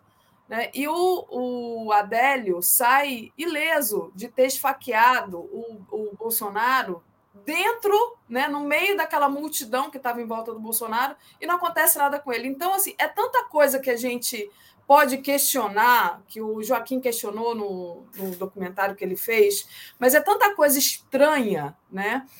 E, mas essa mentira ela é guardada a sete chaves, né? Aonde que ele está mesmo, hein? Em Campo Grande? Campo? Grande, Mato Grosso. É, então essa mentira está guardada a sete chaves. A gente não está conseguindo ver as pernas dela direito, né? E por isso da importância do Joaquim é, investigado, Joaquim tentar ter acesso ali ao Adélio para a gente esclarecer isso tudo.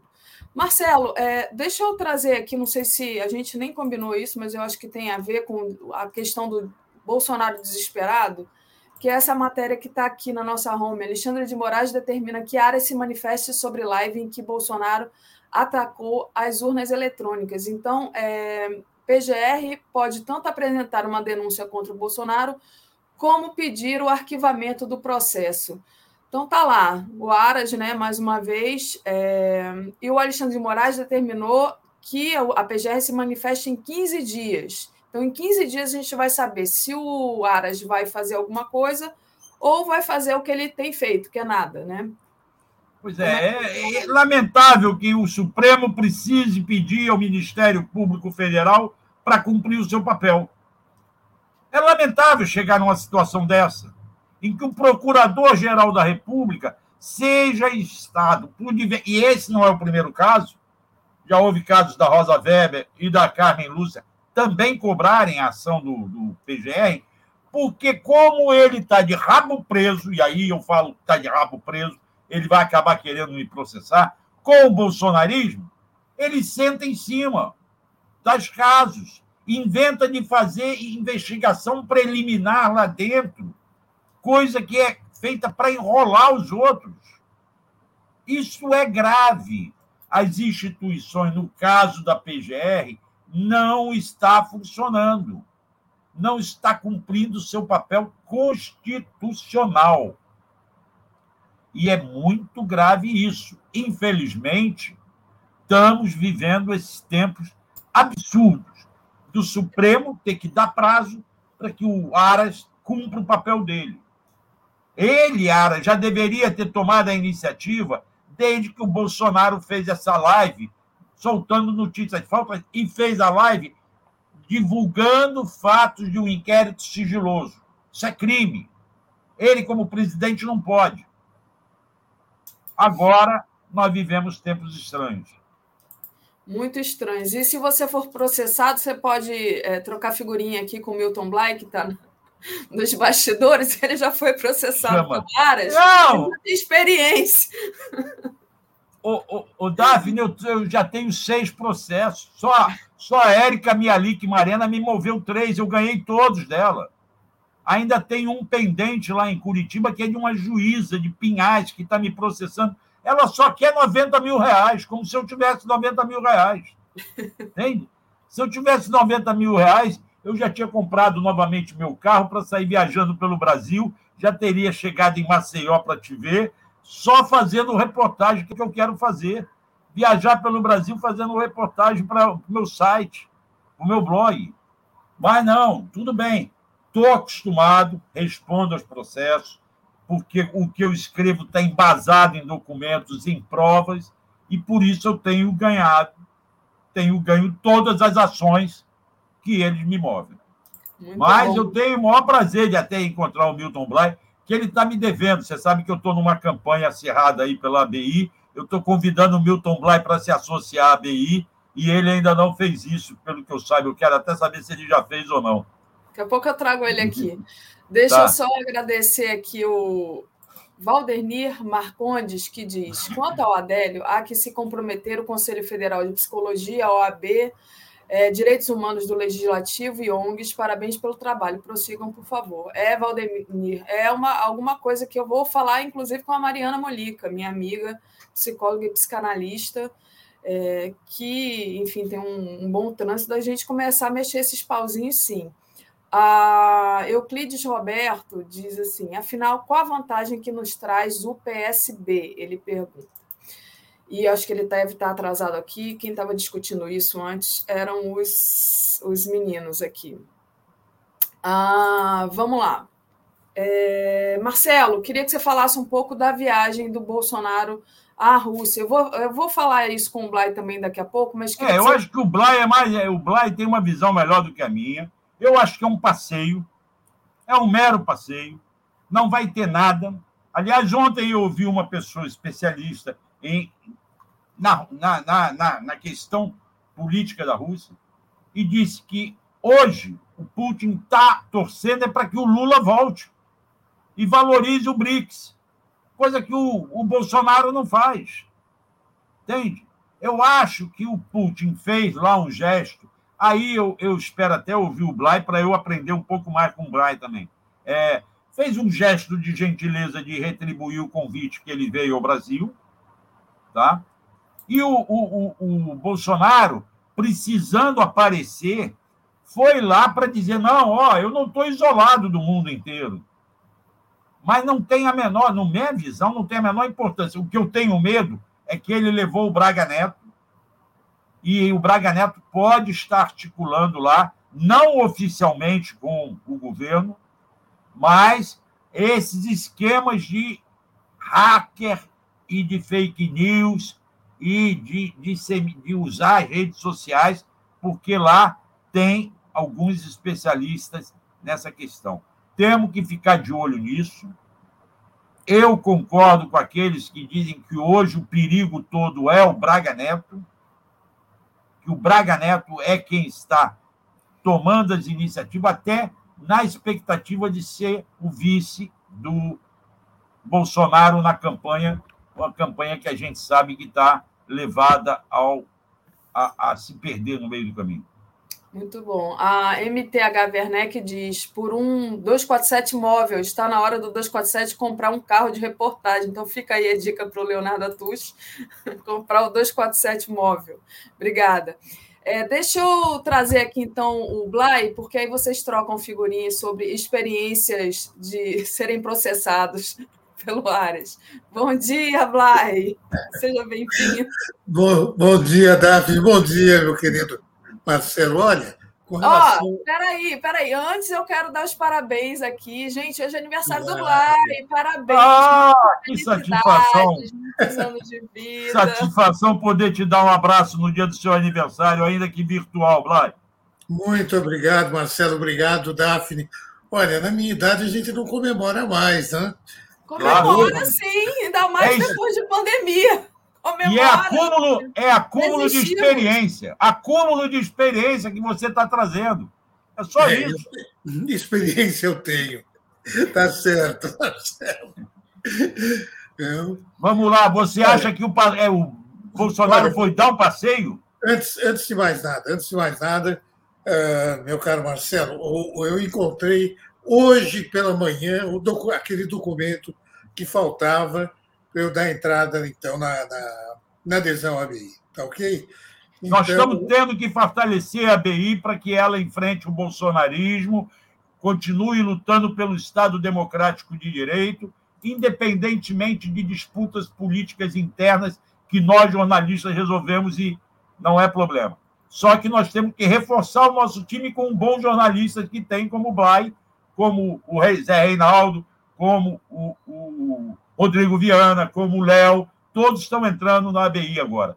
Mas eu agradeço ao Blay. Agora, Blay, Bolsonaro foi ou não passear em Moscou? Sem levar a mulher, né? Porque a mulher ficou, foi para Paraíba. Dizem que o Putin tinha um olho ali em cima da, da esposa. É, olha, Marcelo, o, é, é, teve uma, uma visita do Sarkozy, é, que eu me lembro, ao, a, a, Moscou, e realmente o Putin ficou, ficou em cima da, da mulher do, do Sarkozy. Ficou de olho, ficou de olho nela. Verdade que ela era, que ela é, é belíssima, etc. E tal, mas o Sarkozy não gostou muito, não, da brincadeira. Mas o. Olha, Marcelo, eu, eu estou de acordo em parte, porque politicamente, é, pro, quer dizer, quando você fala que foi o passeio, politicamente para o Bolsonaro, é, essa visita é importante. E por que ela é importante?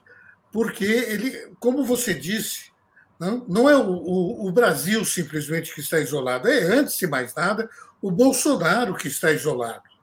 Não? Então, o Bolsonaro faz essa visita para quê?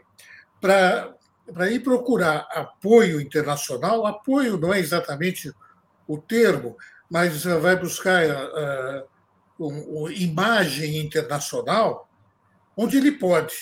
Na Rússia, ele pode, não? porque o, o, o Putin é, tem um, um, duplo jogo, ao mesmo tempo um, de, um, de, um, nacionalismo é, exacerbado, mas, por outro lado, o Putin, por exemplo, tem, tem excelente relação com é, partidos de extrema-direita aqui da, da Europa. É, e, então, ele abre espaço para esse tipo de, de gente. Então, ele abriu espaço para o Bolsonaro. Então, para o Bolsonaro isso é importante. E por que, é, que o, o Bolsonaro depois vai à Hungria? Para ver o Viktor Orbán. Né? Então, é uma forma de, de, mostrar que ele tem importância nesse mundo não, da, da, da extrema-direita, que ele ainda tem o seu lugar. Vai querer mostrar isso para quem? para aqueles que o seguem uh, de, maneira, de maneira cega, é claro. Uh, qualquer pessoa que pense uh, dois minutos chega à conclusão evidente de que o, o, o, Bolsonaro não tem nenhuma liderança, nem sequer na, na extrema-direita mundial, e que são visitas não é que elas eh, não é que ele vai passear, é que são visitas que não têm a menor importância para o Brasil. Nenhuma importância. É zero. Não, uh, ele... não vai trazer nada. Não vai trazer nada. Nada, nada. Uh, o, o, pelo contrário, pelo contrário, porque nesse momento você falar, você ir à Rússia, ir a Moscou, ver o Putin, em falar de, de é, fertilizante e de carne não, não tem o menor sentido. Não? O mundo está preocupado com a possibilidade de uma guerra no centro da Europa. Não? É, e envolvendo quem? Envolvendo as forças russas, envolvendo o Putin, envolvendo é, a, a, a, a OTAN, né, a Aliança Atlântica. Então, quer dizer, é uma, uma guerra que, se, se acontecer, o que hum, eu duvido e muita gente duvida, mas a possibilidade existe, não? Ah, então é, fica totalmente sem nexo um presidente da República ir ver o Putin agora, neste momento, e não falar do desse conflito. Quer dizer, isso mostra a desimportância, a dupla desimportância, a desimportância do Bolsonaro e a desimportância do Brasil, que era um país que chegou a ser um país importante no mundo. Não? É, o, o, a diplomacia brasileira é, era uma diplomacia respeitada e era uma diplomacia que desde o, o, Fernando Henrique né, até uh, a Dilma era import, passou a ser importante no mundo, né, uh, com várias iniciativas de, de, de grande alcance internacional. Então, lembra vale a pena lembrar a visita do, do, do Lula ao Oriente Médio, o, o envolvimento do, do, do Lula na questão do acordo iraniano, né, do acordo nuclear iraniano, etc. É, então, o Brasil tinha posições né, que eram posições, é, inclusive, inovadoras, isso aliado ao Itamaraty, é, que muito bem conceituado, dava uma cola aí que era importante, importante para o Brasil o, Bolsonaro acabou com isso. Né?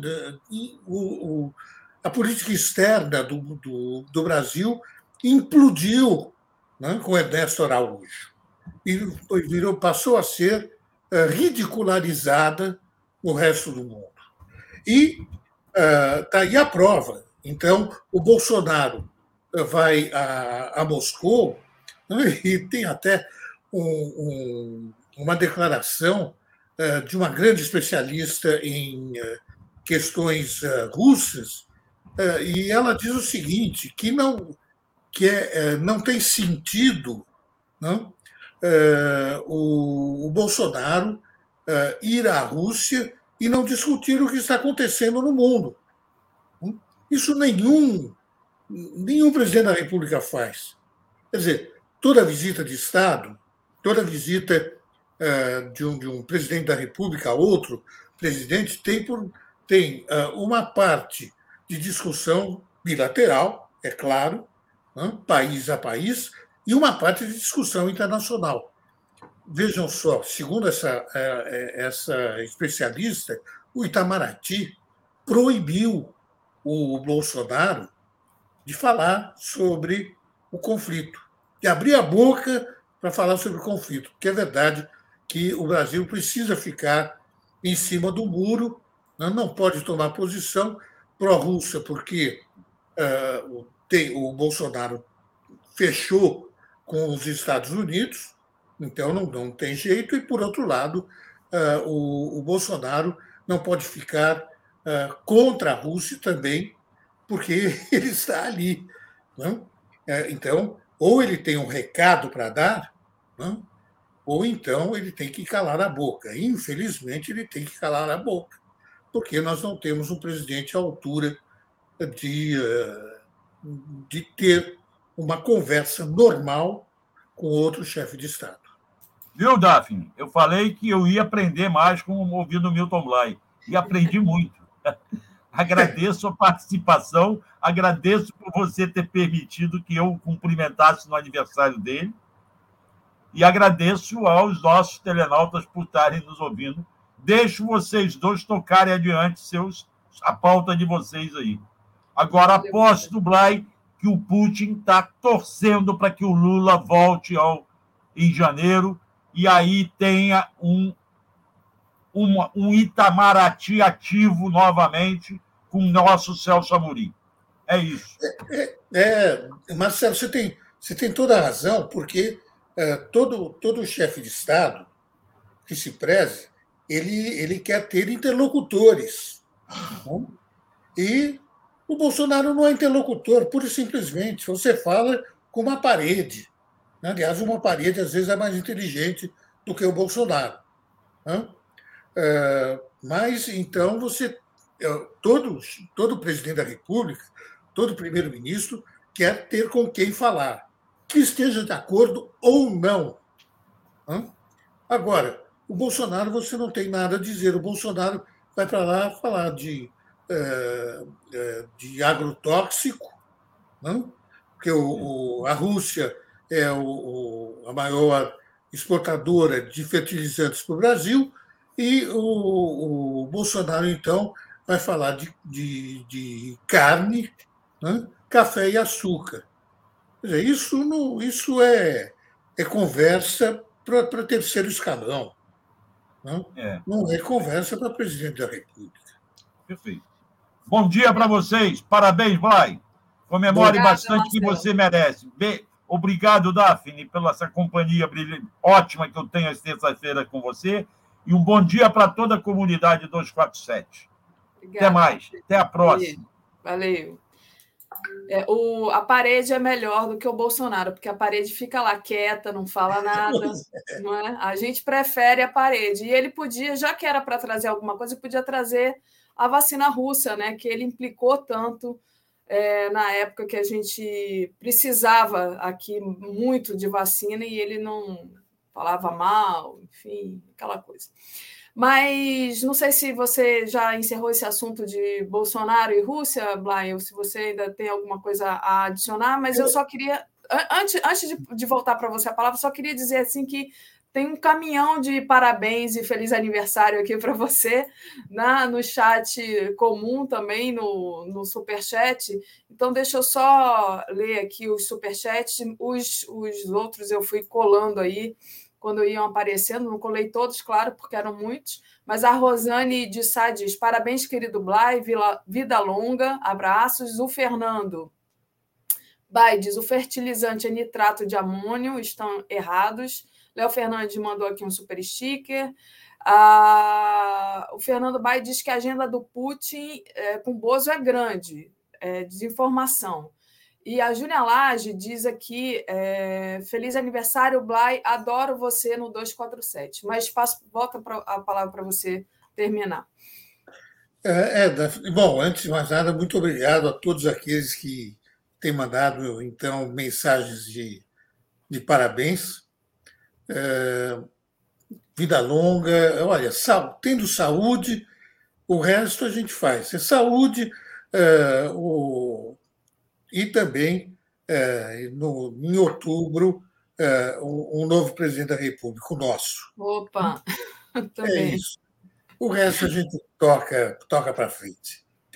É, então, eu queria, eu queria, Daphne, só citar alguns jornais para você ver a desimportância desse, dessa visita do, do Putin. Aliás, hoje, que é o dia da, da visita, os jornais praticamente se calam, não? jornais aqui internacionais. Mas, uh, então, nesses últimos dias, o, inglês The Guardian destacou que Bolsonaro provocou descrença e ultraje ao insistir na viagem à Rússia, mesmo com a escalada da crise na região. O noticiário, então, ouviu é, especialistas em política internacional que criticam a decisão do, do Bolsonaro. O assunto virou destaque também no El País da Espanha, com o título Bolsonaro põe Brasil de joelhos anti-Putin. Segundo o Juan Arias, é, colunista, um jornalista excelente, a visita do, do brasileiro ao seu par russo em um momento de tensão máxima global é a enésima loucura de um presidente inclusive, seus ministros tentaram frear. É isso. Até os ministros, muitos deles também é, loucos? É, tentam, tentam frear o, o, o, presidente da República. É a situação em que vive o Brasil. Hoje. É muito muito inusitado, né, Blay? Porque quando o Bolsonaro chegou à presidência da República, fizeram vários memes, né? É, comparando ali, botavam um cavalo em cima de um preso numa cerca, uma, sei lá, um, um, cachorro em cima do telhado, como é que e o Bolsonaro com a faixa dizendo como é que ele foi parar lá? E agora a gente se pergunta que diabo que o Bolsonaro vai fazer na Rússia num momento tão esquisito, né, para estar tá indo para a Rússia mas é o Bolsonaro, né, gente? E aí, com isso, é, a gente traz notícia da Ucrânia, né? O, o Biden anuncia o início da guerra para amanhã. É, tá, saiu na imprensa. Então, a situação está tensa, né? Mesmo que não tenha guerra, há um anúncio de guerra aí, há uma tensão. Passo para você. É, exato, Daphne. É, aliás, é, só para terminar o, o, o assunto Bolsonaro, né? Eh, os, eh, alguns especialistas acham que essa visita tem uma ressonância política, não?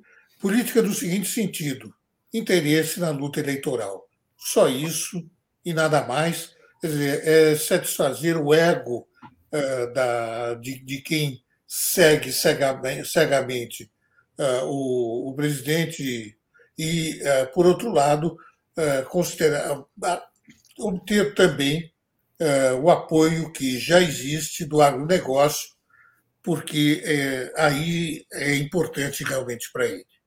Então, mas é só isso. bem, vamos então para a Ucrânia. Uma, uma guerra pode estourar a qualquer momento, disse a Casa Branca. Uma invasão poderia começar nesta quarta-feira. E o acúmulo de forças russas, então, toda a Ucrânia se encontra em uma escala sem precedentes desde o fim da Guerra Fria. Uh, houve uma entrevista coletiva do Olaf Scholz, o presidente, uh, o, chanceler alemão, que se encontrou com o presidente ucraniano, e durante esta coletiva, o presidente da Ucrânia disse o seguinte: é, que queria adesão da Ucrânia à OTAN, ou seja, Aliança Atlântica, que seria, segundo ele, garantia de segurança. Este é exatamente o tipo de discurso inaceitável aos olhos do Putin. Então, quer dizer, é, é, é jogar lenha na fogueira. É, claramente. A Rússia precisa preservar a aura de potência europeia que conserva, aliás, desde Pedro o, Grande. Né? E nenhuma potência admite que os seus adversários se instalem com armas à sua porta. É isso que está acontecendo. Né? existem zonas tampão, né? isso desde o tempo do Império Romano. E uh, essas zonas tampão para a Rússia são essenciais. E a Ucrânia faz parte. Né? Uh, a, Rússia poderia se satisfazer com uh, a Crimeia e também tendo o controle do Donbass, que são regiões, na verdade, russófonas naquela região da, da Ucrânia. Poderia se contentar com isso, desde que a, a Ucrânia não quisesse entrar na Aliança Atlântica, porque daí é trazer armas uh, para a fronteira né, da, da Rússia, e isso é totalmente inadmissível para o, uh, para o Putin ou para qualquer uh, governo russo.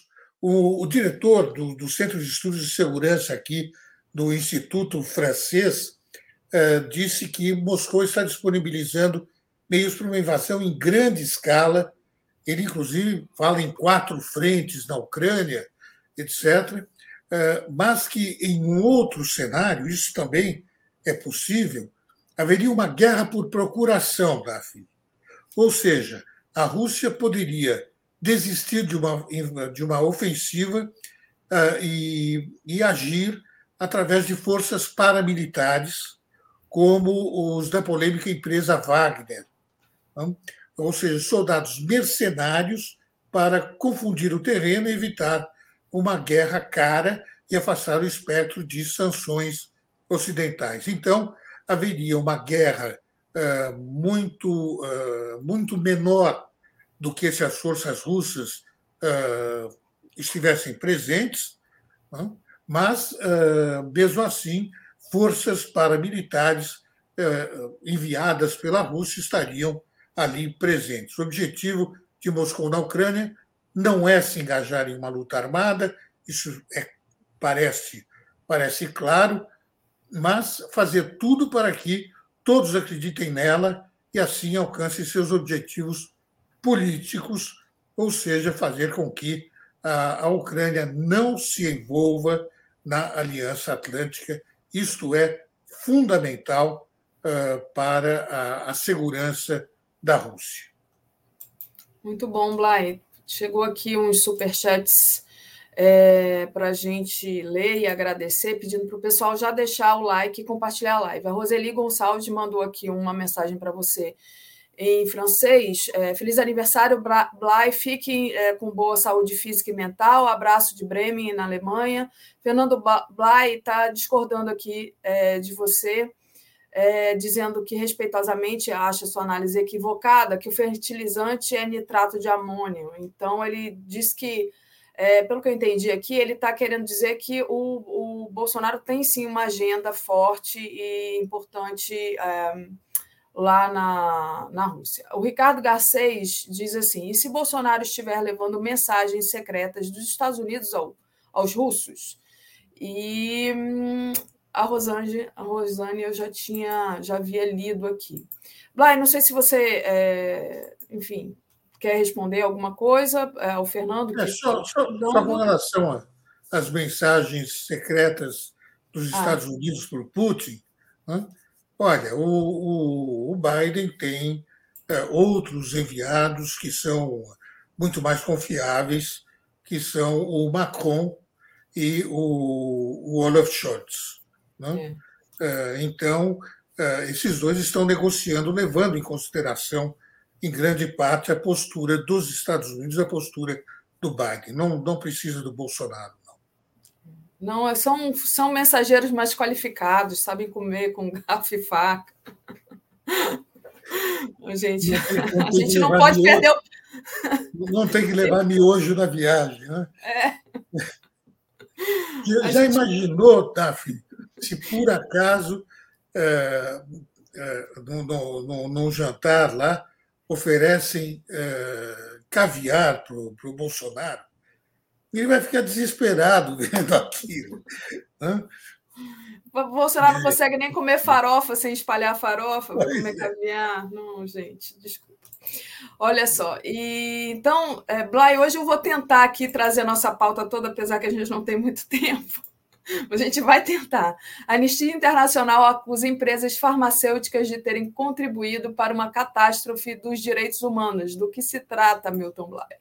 Olha, o, as farmacêuticas poderiam ter sido os heróis de 2021, não é?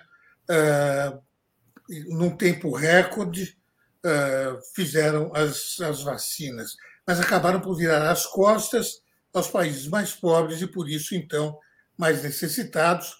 Uh, em outras palavras, a procura pelo lucro foi a razão, uh, segundo o Anistia Internacional, dessa catástrofe de direitos humanos.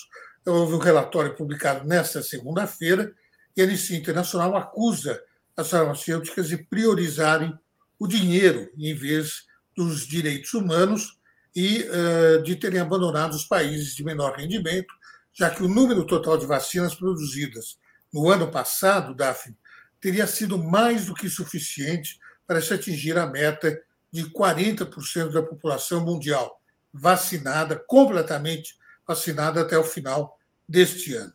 Então, as farmacêuticas preferiram, preferiram até, junto com os países ricos, começar a, a distribuir vacinas para a terceira dose, ao invés de enviar vacinas para a, a primeira dose ou segunda dose uh, em países uh, necessitados. Então, uh, por isso, a Anistia Internacional escreveu esse relatório, cujo nome, em tradução livre, é O Dinheiro é Quem Manda.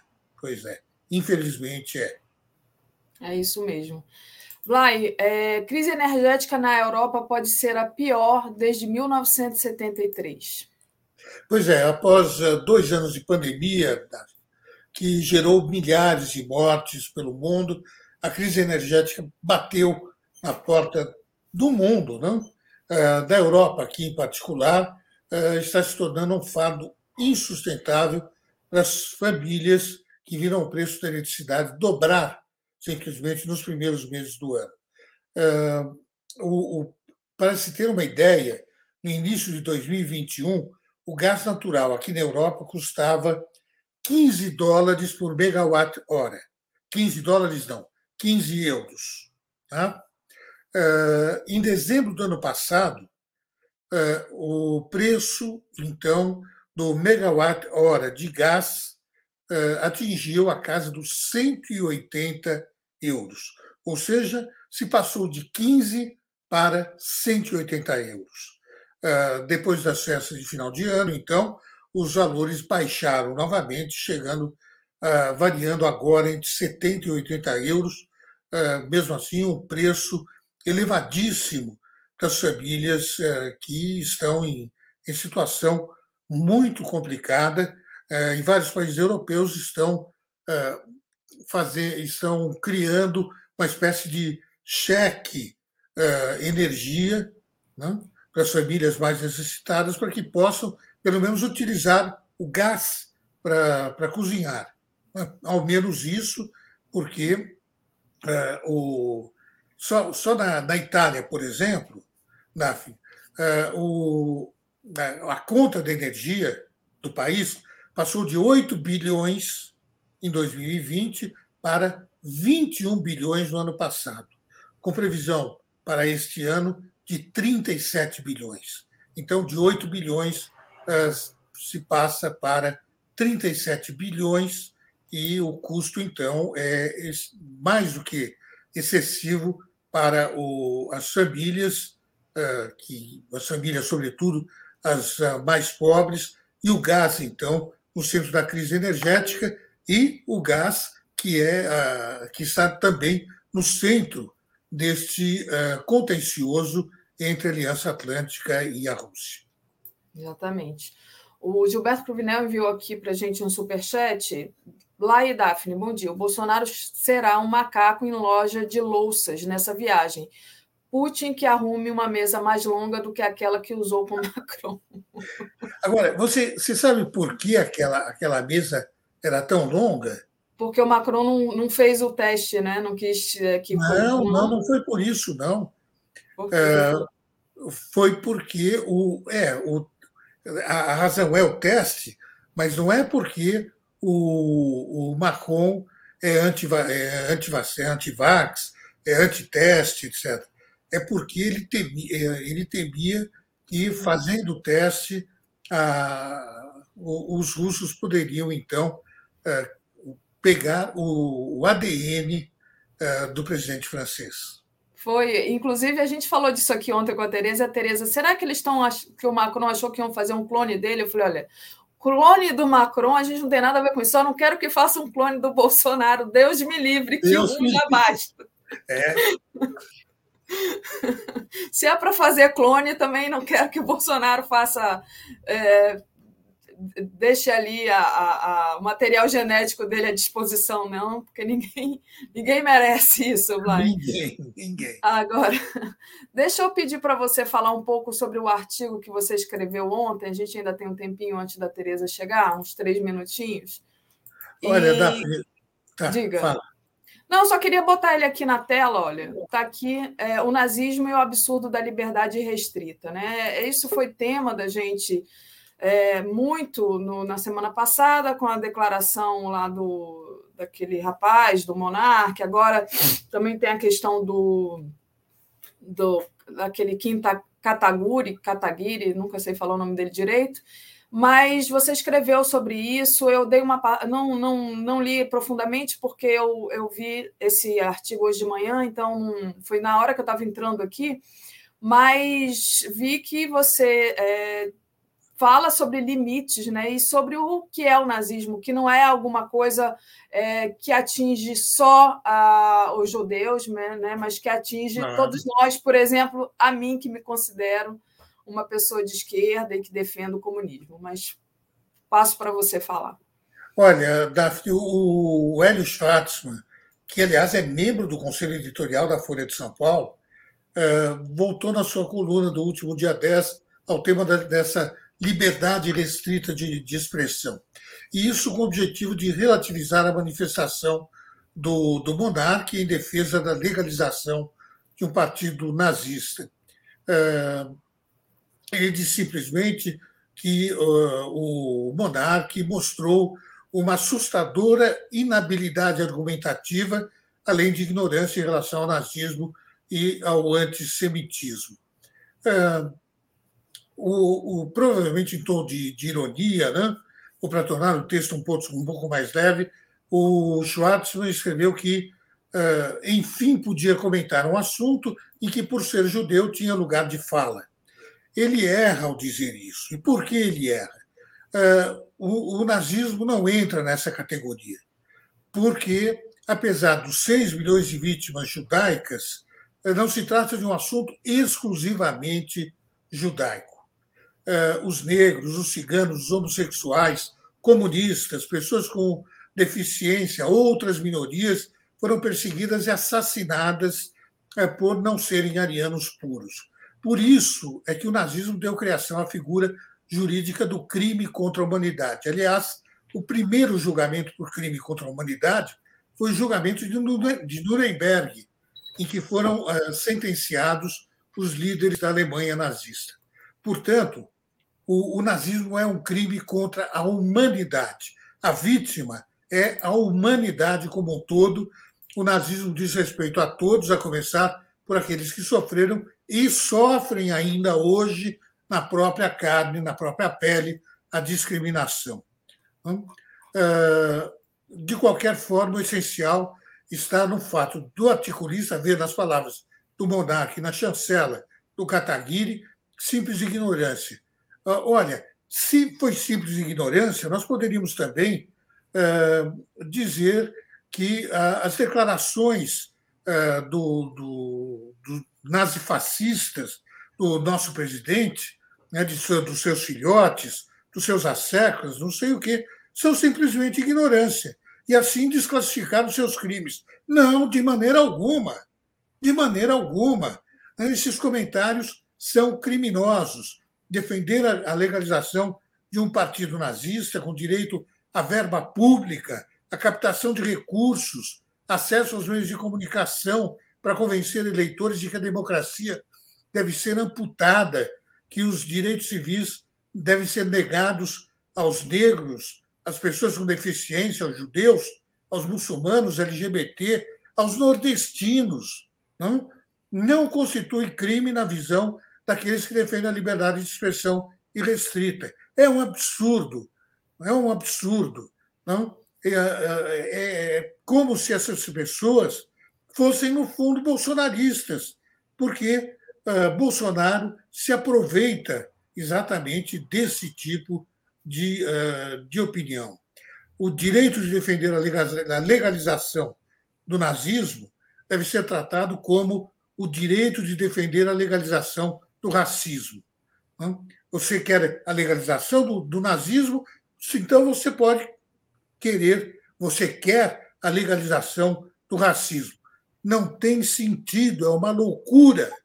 Não, é, é, não se pode é, tolerar esse tipo de, de disparate. É, e eu queria só acrescentar rapidamente, é, Daphne já passou o horário, me desculpe, mas hoje o, o, nosso coletivo, que é dos judias e judeus sionistas de esquerda, nós vamos uh, publicar um vídeo, não? Uh, e dessa vez para denunciar um outro caso de ódio antissemita, uh, e dessa vez envolvendo o Rui da Costa Pimenta, que propagou numa live. Então, uma vez mais, defendeu essa liberdade de expressão irrestrita e até apoiou, veio em defesa ao monarca acerca da permissão de se fundar um partido nazista no, no Brasil. E daí vem uma série de declarações que eu não vou entrar aqui agora, é, porque nós não temos tempo, mas é, o vídeo vai ficar à disposição, então, é, de todos. É uma pena que a esquerda não se universalize para fazer com que todas as discriminações, né, todas sejam condenadas e condenáveis. Muito bom, te agradeço demais. É, feliz aniversário para você. As mensagens continuaram chegando e hoje, finalmente, a gente conseguiu cumprir nossa pauta aqui. Estou feliz da vida. Uhul. Muito bom. Conseguimos. Parabéns, Daphne. Parabéns para você. bom, um grande abraço, um grande beijo para você. Um grande abraço para todos os nossos amigos internautas. Obrigado aí pela pelos parabéns pelo meu aniversário e vamos em frente ainda por muito tempo.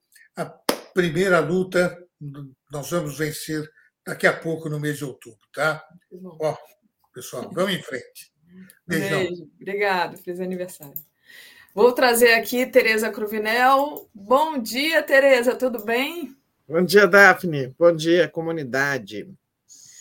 Tereza, vou começar falando com você justamente sobre o movimento Lula, né? Vai termina aqui falando do Lula, né? Que a gente é a nossa esperança. Queria que você falasse desse movimento, né? Sobre o manifesto que pede a vitória do Lula já no primeiro turno. E aí, como é que você analisa isso, né?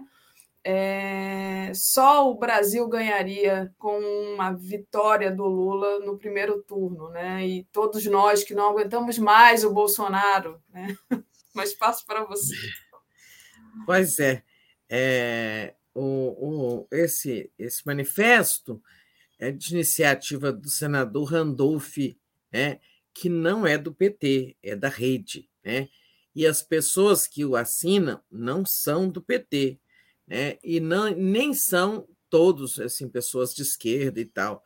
É, ali o próprio texto do manifesto fala que pessoas, é, nós, quer dizer, os signatários, é, têm até diferenças com a, o Lula por ações do passado, mas entendem que essa é uma questão né, de urgência nacional e que ele é a pessoa que se está credenciada né, a reconstruir o país e tudo. Né? Então, é preciso ver esse, esse manifesto como uma coisa além do PT, né? é uma iniciativa e que ela materializa aquilo que o Lula disse na entrevista às mídias independentes, quando ele disse que o PT é meu partido, mas eu quero ser eleito é, por um movimento, né? É, pela um movimento que leve à restauração da democracia e à reconstrução do país, a construção de um novo país, tudo mais, né? Então, esse esse manifesto que se chama Movimento Lula é exatamente a materialização daquele desejo, daquele é, propósito que o Lula já manifestou: ser candidato de uma frente ampla, de um movimento da sociedade, claro que tendo parte, o, o partido dele como carro-chefe, mas um movimento além do PT. Né? É, então, as coisas vão acontecendo exatamente nesse rumo. É, e esse, esse manifesto pede, né, defende a importância do Lula ser eleito no primeiro turno. Né? Se é, digamos, a frente eh, ampla, né, é, cresce e transborda dos 50% dos eleitores, ultrapassa, né, e isso Lula está eleito no primeiro turno, e, e isso é, será assim muito bom para o Brasil, para os brasileiros, por vários motivos, né? Sobretudo, para isso não abreviará a saída do Bolsonaro do cargo, né, que continuará até, até dia 1 de janeiro de 23, e muito provavelmente ele não passa a faixa para o Lula, ele, ele, deixa o palácio como o, é, o Figueiredo deixou, né, o último presidente, general presidente ditador, né? Sai pelas portas do fundo e deixa o palácio lá. Né? Acho que é bem provável isso. O, o, a vitória do Lula no primeiro turno não abrevia a saída do Bolsonaro, né? mas ela tem muitas vantagens. Primeiro, não tem esse segundo turno sangrento e sujo, né, com o Bolsonaro e o bolsonarismo fazendo uso de tudo quanto é arma imoral, fake news, calúnias, distorções, manipulação de informação é, guerra suja, inclusive é, na internet, no submundo, é, inclusive é, com apoio de aliados estrangeiros. Ele agora vai andar lá pela extrema-direita na Polônia, na Hungria né, e tudo. É, livrar é, esse segundo turno, ninguém tem nada a ganhar com ele. Depois, isso também produz um efeito positivo sobre o mercado, nós vamos falar disso, o mercado que cada vez mais assimila a vitória do Lula, é, isso, digamos assim, antecipa, né, ou interrompe qualquer movimento de insegurança, restabelece logo, né, digamos, a confiança dos mercados nas ações do futuro governo. Né? E, por fim, é, também o Lula ganha mais tempo para preparar o seu governo. Né? Não tem que fazer. Além de pouparmos recursos, deixamos de gastar dinheiro, porque né, dinheiro é público, dinheiro com o, o, o segundo turno, né? É, todos os custos materiais de um segundo turno também são poupados. Então, é muito bom. É, e esse manifesto contribui muito para isso liquidar logo a fatura. Muito bom, Tereza. O pessoal está pedindo para botar o link aqui. O link eu acho que deve estar tá na descrição do vídeo, mas eu vou, vou colocar aqui depois nos comentários, só um pouquinho de paciência. É, temos aqui um super chat do Miguel. O Miguel me pergunta. É, Daphne, o 247 publicou alguma matéria sobre o relatório da Anistia Internacional denunciando apartheid contra os palestinos em Israel? Miguel, é só dar um Google aí, né? Você colocou aqui, eu fui lá, deu, a gente deu sim, matéria do dia 2 de fevereiro, tá? Se você der um Google no assunto, é, siga de Brasil 247, você vai achar. É, Gilberto Cruvinel, Blay, ontem no GGN, o Luiz Nassif levantou a hipótese de que o Bolso teria ido atrás de hackers russos famosos por hackear eleições no, nos Estados Unidos. Daqui a pouco eu falo com a Tereza sobre isso, Gilberto. Então, daqui a pouquinho você vai ouvir a Tereza. O Blay já, já foi, já teve a participação dele aqui. E então agradecer a todo mundo que está aqui, né? E deixar, pedir para deixar o like. É, sobre esse apoio ao Lula, né, é, Tereza, continuando aqui, até o mercado parece que já aceitou o Lula. O presidente do Banco Central, Roberto Campos Neto, disse a Miriam Leitão, é, numa entrevista, que o mercado já perdeu o medo de uma vitória do Lula. Como é que você analisa aí uhum. essa aceitação ou tolerância do mercado, Tereza? Pois é, deixa eu só voltar ali a essa questão para liquidar.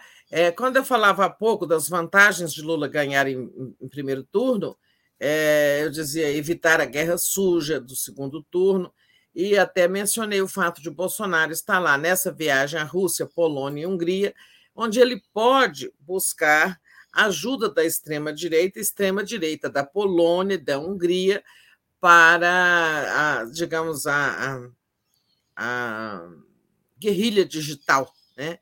É, na, num segundo turno, na campanha em geral, no segundo turno em particular. É, e na Rússia, realmente tem muita gente explicando que ele pode querer a ajuda dos russos, que são tão especialistas em, em guerra cibernética, guerrilha cibernética, hackeamento, invasões de sites, subtração de informações e tal, para ele fazer isso no Brasil. Agora, será que o, o o Putin, o governo da Rússia vão dar tanto crédito assim, vão, vão ter o Bolsonaro em tão alta conta como aliado ao ponto de dar esse tipo de ajuda para ele? Eu não acredito muito, não. Acho que o Putin está, assim, neste momento, usando a visita do Bolsonaro para implicar os Estados Unidos e o Ocidente em geral. Olha, eu tenho aliados, olha só lá o presidente daquele grande país do hemisfério sul. É, isso sim. Agora, ao ponto, acho que ele não tem apreço pelo Bolsonaro ao ponto de, sabe, é, ceder-lhe instrumentos e, em suma, dar uma assistência tecnológica para a campanha do Bolsonaro. Eu não acredito nisso. É, ele é um. É, a Rússia é um país dos BRICS, né? E eles são bem informados, devem saber que o Bolsonaro vai perder a eleição, que o Lula vem aí é, e não vale a pena comprar uma briga com o futuro governo, né? um futuro governo que é a favor dos BRICS, né? É, o governo do Lula, o Celso Amorim como chanceler e tudo, é, teve um papel importante na criação dos BRICS no governo Lula. Né? É, então, não acho que a Rússia vá comprometer as futuras relações com o governo Lula para ajudar Bolsonaro na campanha. Sim, agora vamos lá ao que disse o presidente do Banco Central. Tereza, é... desculpa, deixa eu te interromper, porque esse, esse é, superchat do Fernando Baix chegou aqui e ainda tem a ver com o um assunto passado. Mesmo gente... assunto, é. é. Ele diz: Tereza, pelo amor de Deus, minha voz não vale nada. Explique para a comunidade 247 quais as leis que entrariam em vigor em caso de guerra declarada, diz o, o Fernando. O Fernando estava, tava, inclusive, analisando que mais cedo que essa ida do Bolsonaro para a Rússia é, era alguma coisa assim muito é, cheia de significado, que não era à toa. Quais as leis entram em vigor em ah, caso. Ah, desculpa, de... eu tirei, né? É... é. Quais em as caso... leis. Caso haja uma guerra, quais as leis entrariam em vigor? Agora, não sei se ele está falando da Rússia ou se ele está falando do Brasil. Pois é, eu não posso dizer quais as leis da Rússia entrariam em vigor em caso de guerra entre a Rússia é, e os Estados Unidos e, o, ou e a OTAN e os países da OTAN, né? Não tenho, sabe, conhecimento para dizer isso. Agora, por exemplo, no caso do Brasil, é, entra em vigor o estado de sítio, né? É, em caso de guerra, não é verdade? Mas não estamos falando de casos de guerra no Brasil, não, não, não há nenhuma eminência né, nesse, é, nessa, nesse sentido. Né? O fato de Bolsonaro estar lá é, tem danos para o Brasil, prejuízos para a nossa diplomacia, para nossas futuras relações e tal. É, mas assim, não há hipótese de o Brasil ser envolvido no conflito, no conflito, né? Então eu não, desculpa, e não consegui responder direito. Sei assim, no caso do Brasil, né? É, é, se a gente fosse envolvido num, num conflito bélico, se o Brasil estivesse envolvido, nós teríamos estaríamos, né, é, no caso do, do a gente te, seria declarado estado de sítio, né? É, é uma, uma lei de exceção né, que é instaurada por uma, por uma medida provisória é, quando existe esse tipo de ameaça, garra, é, guerra ou uma calamidade pública, mas de grandes proporções, não uma pandemia de Covid, né? É, então, é isso, estado de sítio. E o estado de sítio, ele suspende várias garantias, né? É, o, o, por exemplo, ó, é, o presidente da República, ao solicitar, a, isso diz a nossa Constituição, o presidente da República, ao solicitar autorização para decretar o estado de sítio, relatará os, é, relatará os motivos e o Congresso terá que aprovar, né? É, e quando isso acontece, várias garantias são, são, são suspensas, né? Você tem assim uma série de limitações é, do, do funcionamento das instituições, da, da liberdade das pessoas, toque de recolher, etc, etc. Bom, eu não vou poder estender mais com esse. É, é, o Fernando complementou aqui. Ele disse que era, ele estava falando do Brasil, que pena de morte, por exemplo. Então, é, não sei o que, que o Fernando. Não, não, não tem pena de morte. A Constituição brasileira não admite a pena de morte em, estar, em, em situação alguma. Tá? Boa, Tereza. É, só antes de passar para você falar do mercado, já aceitando Lula, agradecer a Isabel Tragante, que entrou como nova membro aqui do nosso canal. Então, faça como Isabel, é, se inscreva aí no YouTube, seja membro do YouTube, ou então faça uma assinatura solidária em Brasil247.com.br apoio. E o Avel Alencar diz: o tal mercado apoiou Collor, FHC e Bolsonaro deu no que deu, estão sem moral para dar pitaco. Então, Tereza, agora nosso assunto, né, que eu queria que você é, que a gente voltasse era justamente esse apoio do mercado. O presidente do Banco Central, é, Roberto Campos, disse a Miriam Leitão que é, o mercado já está aceitando Lula. Ó, vamos esclarecer as coisas, né? É, o mercado não está apoiando Lula. É, e o mercado nunca, ele nunca apoia nem é, é assim decisivamente um governo. Ele fica ali, por exemplo, o mercado é, enquanto o Bolsonaro acenou e o Bolsonaro Guedes, é, com reformas que interessavam o mercado e tal. Hoje o mercado já ó, está jogando o Bolsonaro ao mar, o Guedes não tem a menor importância e tal. O mercado é pragmático, né? Também o mercado, enquanto ele ganhou, enquanto foi bom para eles no próprio governo Lula, né, não houve guerra com o governo Lula. Houve guerra contra a primeira eleição do Lula, até o momento em que o Lula lançou a carta ao povo brasileiro, onde ele fez alguns compromissos de ordem econômica, respeitar os contratos, manter os pilares da economia, etc, etc. E aí parou a guerra, né? O risco Lula acabou ali, né? É, eu insisto na comparação que o Alckmin é uma espécie de carta ao povo brasileiro.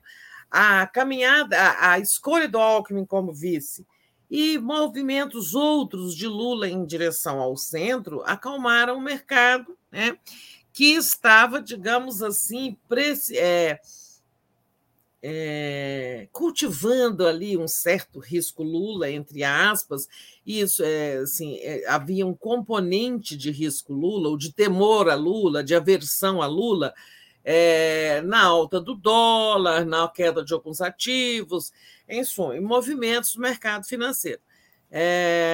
O que ele disse a Mira Leitão na entrevista de ontem é que o mercado, ele em nenhum momento falou a palavra Lula nem a palavra Bolsonaro, lembrando que o presidente do o Banco Central, depois que foi tornado uma instituição independente do governo, quer dizer, uma instituição de Estado, mas independente do governo, com mandato para seus dirigentes, mandatos que não coincidem com o mandato do presidente, ou seja, o Lula vai tomar posse, né, vencendo a eleição, e é, o Roberto Campos Neto vai ficar no cargo durante algum tempo. Né? Depois o Lula vai indicar outro nome, ele vai ser aprovado pelo Congresso e vai cumprir um mandato. Né? Então, o, o presidente do Banco Central hoje ele não tem medo assim de ser, irritar o Bolsonaro, ser demitido, porque ele é um tem um mandato, né, uma instituição independente.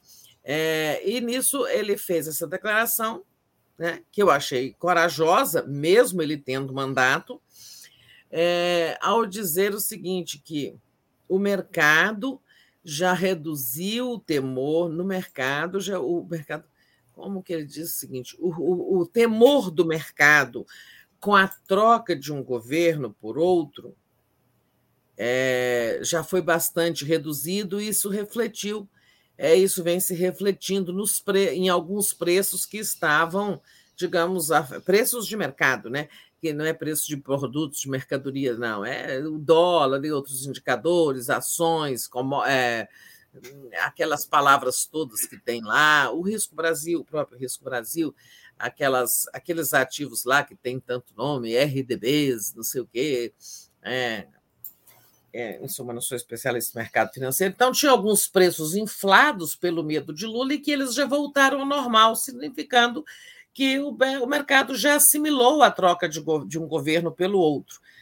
De um governo pelo outro é o governo Bolsonaro, por outro, que é aquele que ganhar a eleição e que tudo indica, até salvo é, uma grande reviravolta causada, sabe-se lá por quê, por uma, é, né, uma terremoto, assim, sabe-se lá o que, que pode afetar esse andar da carruagem aí.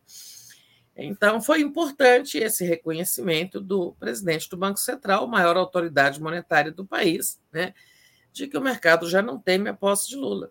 Né. Isso não quer dizer que está apoiando. O Lula, por exemplo, recusou um convite do Banco Pactual para ir a um, um, a um converscote lá com agentes do mercado e outros candidatos aceitaram, né? inclusive o Moro, o próprio Bolsonaro, isso ainda vai acontecer. O Lula declinou o convite, quer dizer, ele não está cortejando o mercado, né? mas também está deixando claro que o seu governo, é, é, pelo contrário, será um governo é, benéfico para a economia, né? É, um governo é, amigo da economia, amigável com amigável, amigável com a economia quer dizer que tomará atitudes para o crescimento e, e, através do crescimento, é, propiciar emprego e renda para aqueles que estão precisando e aqueles também que fizerem investimentos, é, investimentos saudáveis que poderão ganhar com isso, né? Enfim, é, foi a coisa importante.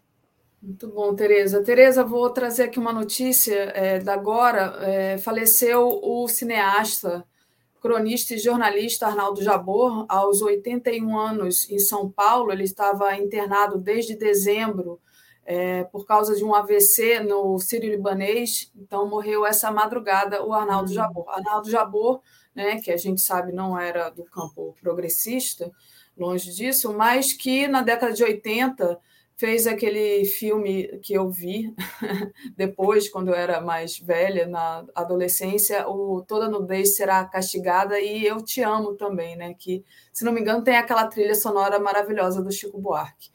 É, mas passo para você, se você quiser comentar o falecimento do Arnaldo Jabor.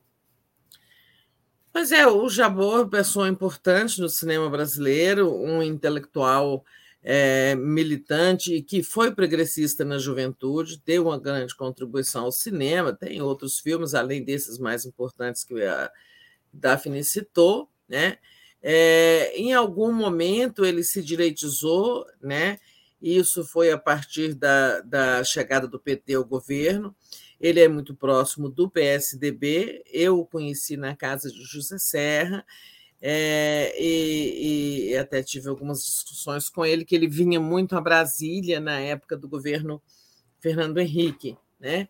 É, de, e, e, também teve uma atuação né, assim como jornalista, como articulista, como comentarista da CBN durante um tempo, sempre com ele teve uma atuação antipetista muito forte, né? É, eu não sabia que ele tinha problemas de saúde de qualquer forma é, é sempre ruim quando o, país perde um intelectual, né, seja de que campo for, né, uma pessoa que pensa e produz, é, como ele né, foi um intelectual ativo, um produtor cultural. É, é isso. Bom, Tereza. É, Tereza, deixa eu agradecer aqui aos superchats que nós recebemos, mas já pedindo para o pessoal deixar o like, compartilhar essa live. Quem puder, faça uma assinatura solidária em brasil247.com barra apoio. A Reginalíssima enviou aqui é, dois superchats. Bom dia, Daphne e Tereza. Afinal, o coiso vai ficar russo ou continua a lambibota dos Estados Unidos? Ela pergunta. E ela diz também: no projeto, o governo do PT trata política, juros câmbio, é, ele, ela pergunta né, se, o, se o governo do PT, no seu programa, vai tratar da, da política dos juros e tudo mais. Ah, temos aqui também o Hugo é, Maciel de Oliveira. O que ela pergunta, hein? Desculpa, Daphne. Se no projeto do governo do PT trata a política de juros e câmbio, se eles se está previsto. Eu, eu entendi assim, que ela, ela coloca. Ah, tudo, bom, é, é, o, o, programa de governo do Lula ainda não está pronto, ainda não foi divulgado. Né? Qualquer coisa assim, afirmar sobre pro, intenções do futuro governo é meio, é meio né, especulação. Então, assim, um programa de governo que não está pronto, não dá para a gente dizer. Agora, eu creio, assim, por tudo que dizem economistas, por tudo que diz o presidente da Fundação é, Perseu Abramo, Luiz Mercadante, que é uma pessoa importante no pensamento econômico do PT, é, esse programa de governo vai se comprometer. É, primeira prioridade, fazer a economia crescer. Isso Lula vem dizendo claramente, né? Fazer a economia crescer, e com isso vem empregos, vem renda, etc, etc. Ah, agora, é, eu acho que o governo é, manterá compromisso com as contas públicas, né? É, não vai manter, por exemplo, essa emenda de teto de gastos, limitar o teto de gastos, coisa que ingesta o Estado, impede o Estado de fazer investimentos. É, mas terá cuidado com as contas públicas, com o câmbio livre, é, com é, na ocorrência de superávit, é, etc. Eu agora não posso dizer mais de um programa que não está divulgado. Beleza, Tereza, deixa eu terminar aqui a leitura. O Hugo Maciel diz: é, Bom dia, minha linda. Feliz por fazer aniversário no mesmo dia desse grande, Blay, mas triste pelo fato do, da governadora do Rio Grande do Norte não pagar o reajuste do piso a nós, professores potiguares, a mãe do piso. Então, obrigada, Hugo, e feliz aniversário para você também. Hoje foi aniversário do Blay, é, é aniversário do Blay e é aniversário do Hugo Maciel. E o Sérgio Wagner mandou também: morre o jornalista e cineasta Arnaldo Jabor. É, aos 81 anos, Carioca estava internado desde o dia 17 de dezembro após sofrer um acidente vascular cerebral. Obrigada, Sérgio, que também pelo, pelo superchat. Muito bem, Tereza. E é, continuando aqui, vamos. Olha aqui, Daphne. Deixa eu fazer uma pausinha aqui. É que eu estou vendo nas manchetes, né? Uma notícia importante, né? É, o Putin anunciando a retirada de parte das tropas russas da fronteira da Ucrânia. Né? Ele não detalhou muito bem isso, é uma notícia de há poucos minutos, não detalhou bem isso, mas é um passo importante para a, é, arrefecer essa grande tensão e, e realmente o risco de uma guerra que não seria uma é, não seria uma coisa danosa apenas para russos, americanos e, e países da OTAN, mas é, uma guerra é sempre é, ruim para todo mundo, todos os, todo, todos os povos acabam pagando um preço.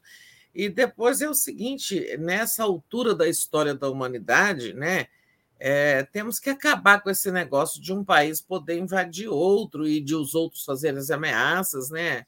Hoje é um tempo assim que né? Acabou a era dos conquistadores. Os governos precisam ser valorizados pela, pelos serviços que prestam à sociedade, ao mundo e tal.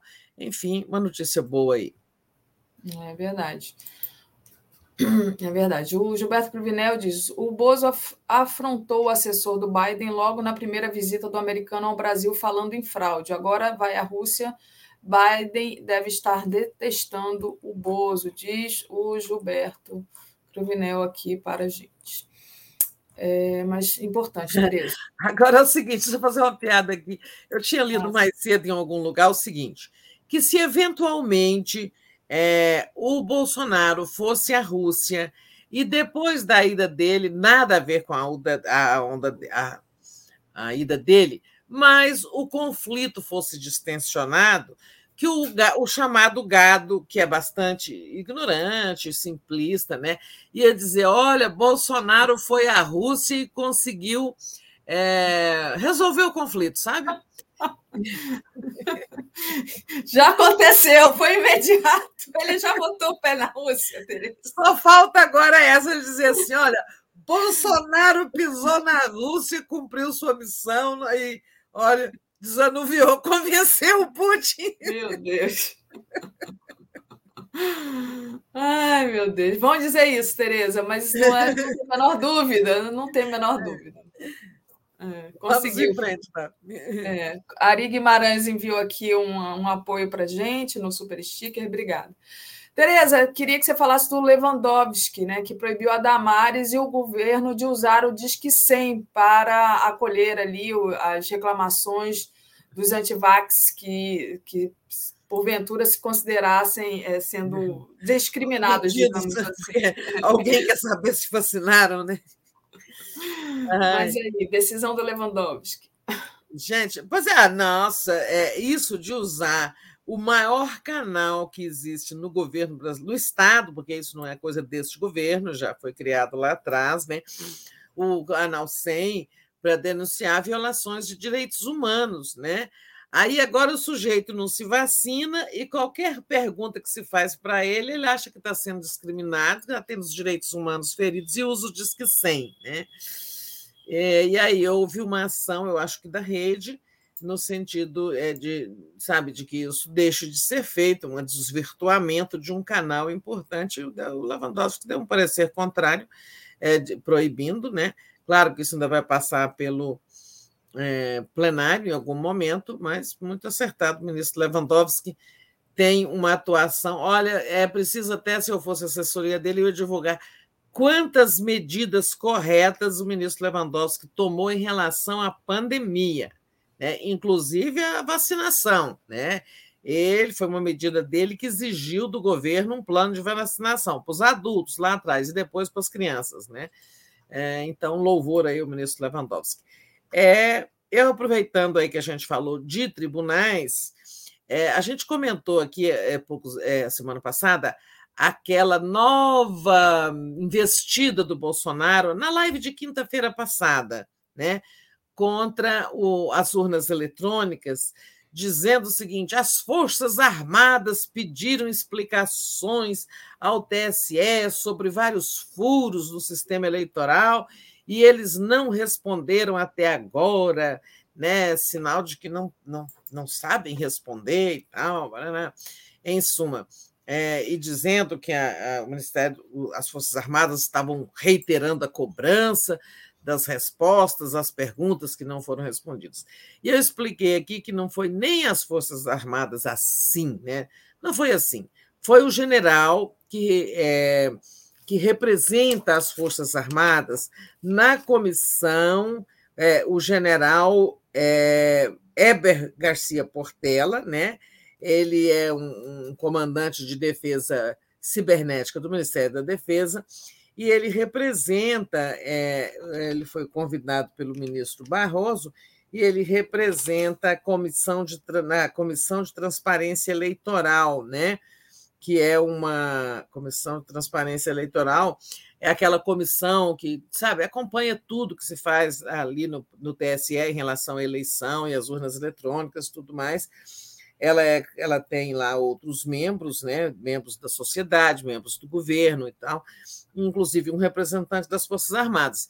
E foi o general, é, o general Portela, que fez um, um pedido, de, é, fez alguns. É, pediu ao, ao TSE, né, a equipe técnica, algumas explicações de ordem técnica mesmo.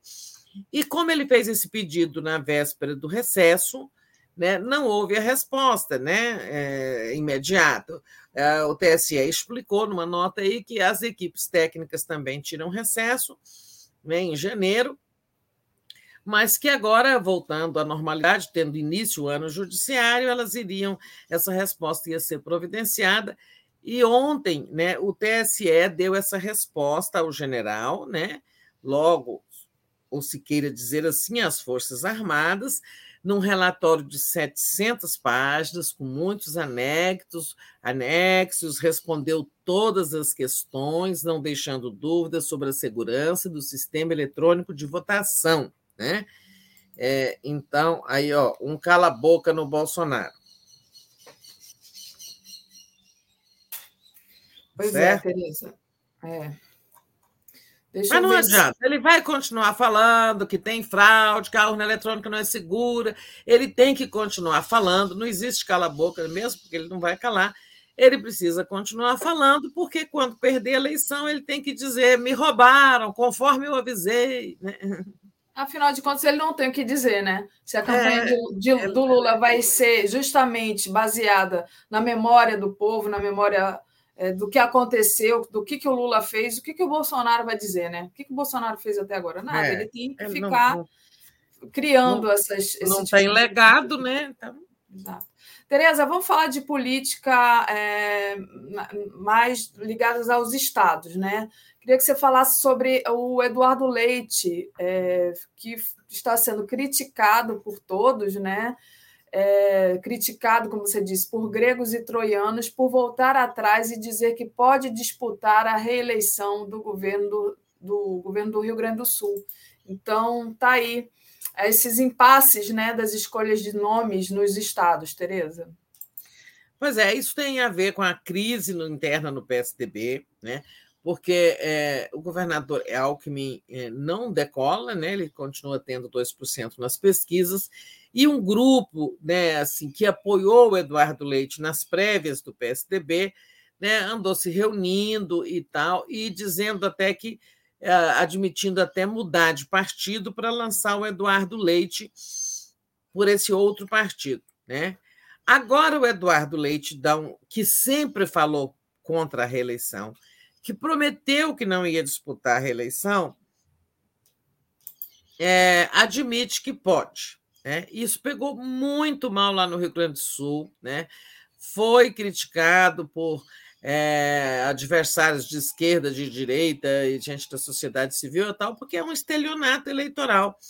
Você prometeu uma coisa e não é a primeira campanha que, não é a primeira promessa de campanha que ele rompe, né?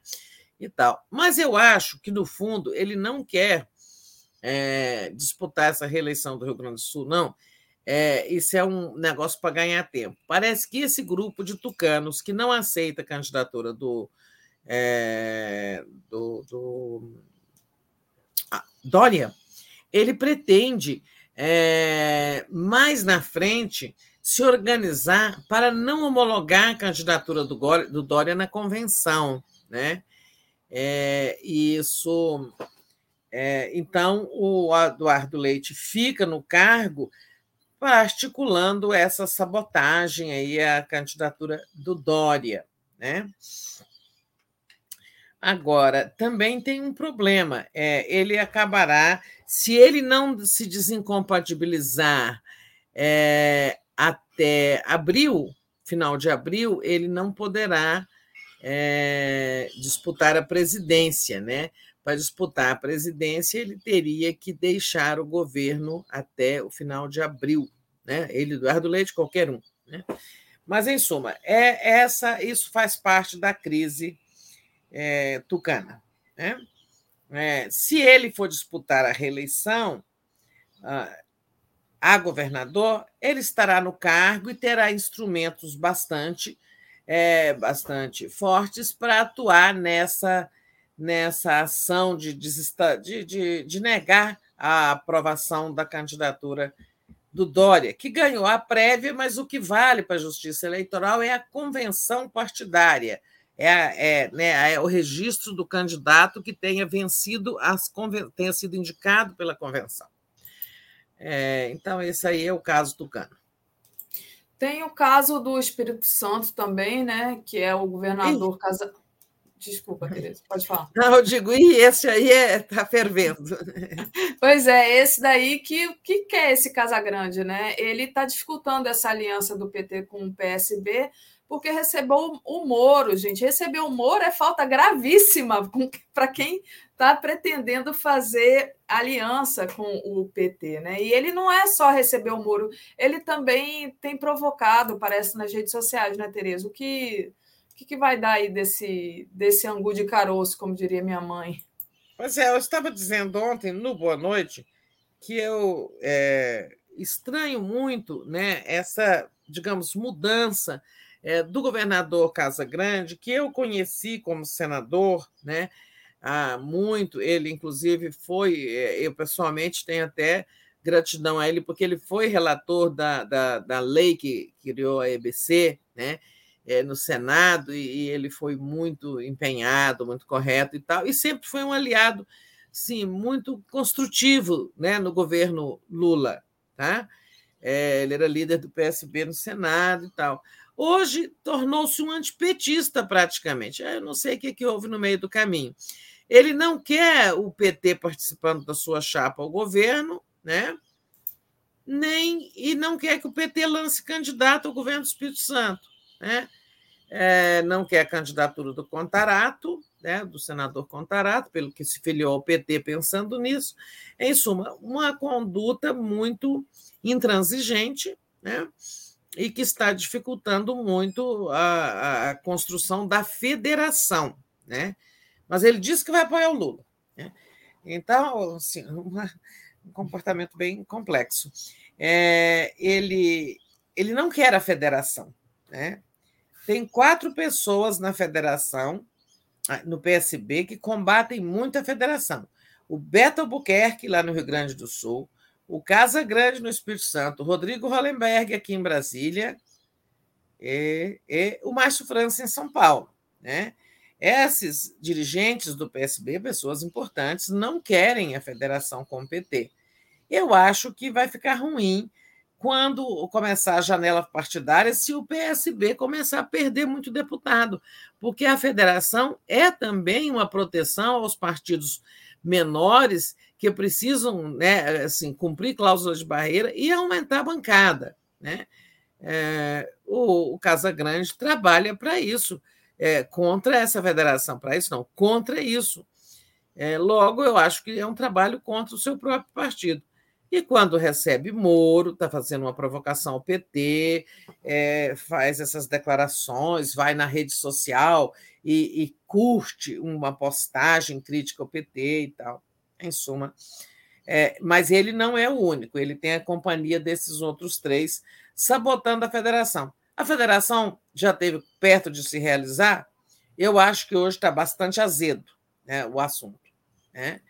Mas o Lula não depende da federação. O PSB não tem outro candidato para apoiar. Apoiar quem? Né? Bolsonaro? O Ciro? Com 5%? E ele, é, então, é, eu acho que, mesmo não havendo federação, o PSB forçosamente fará uma coligação com o PT, né? dentro daquele espírito que eu falo. Coligação é só na eleição, é ficar. Né? É, federação é união estável, ou casamento. Casamento de quatro anos é união, união temporária. Né? É, mas está muito ruim. Eu já acho, começo a achar que essa. Porque a federação não sai. Agora, a coligação tem que sair, né? Porque, né, até porque não tem outro caminho para o PSB. Muito bom, Tereza. Deixa eu agradecer. Explicando uma diferença. O fato de coligar-se e apoiar o Lula só na coligação significa que, durante o governo, em muitos momentos, o PSB pode ficar contra o governo.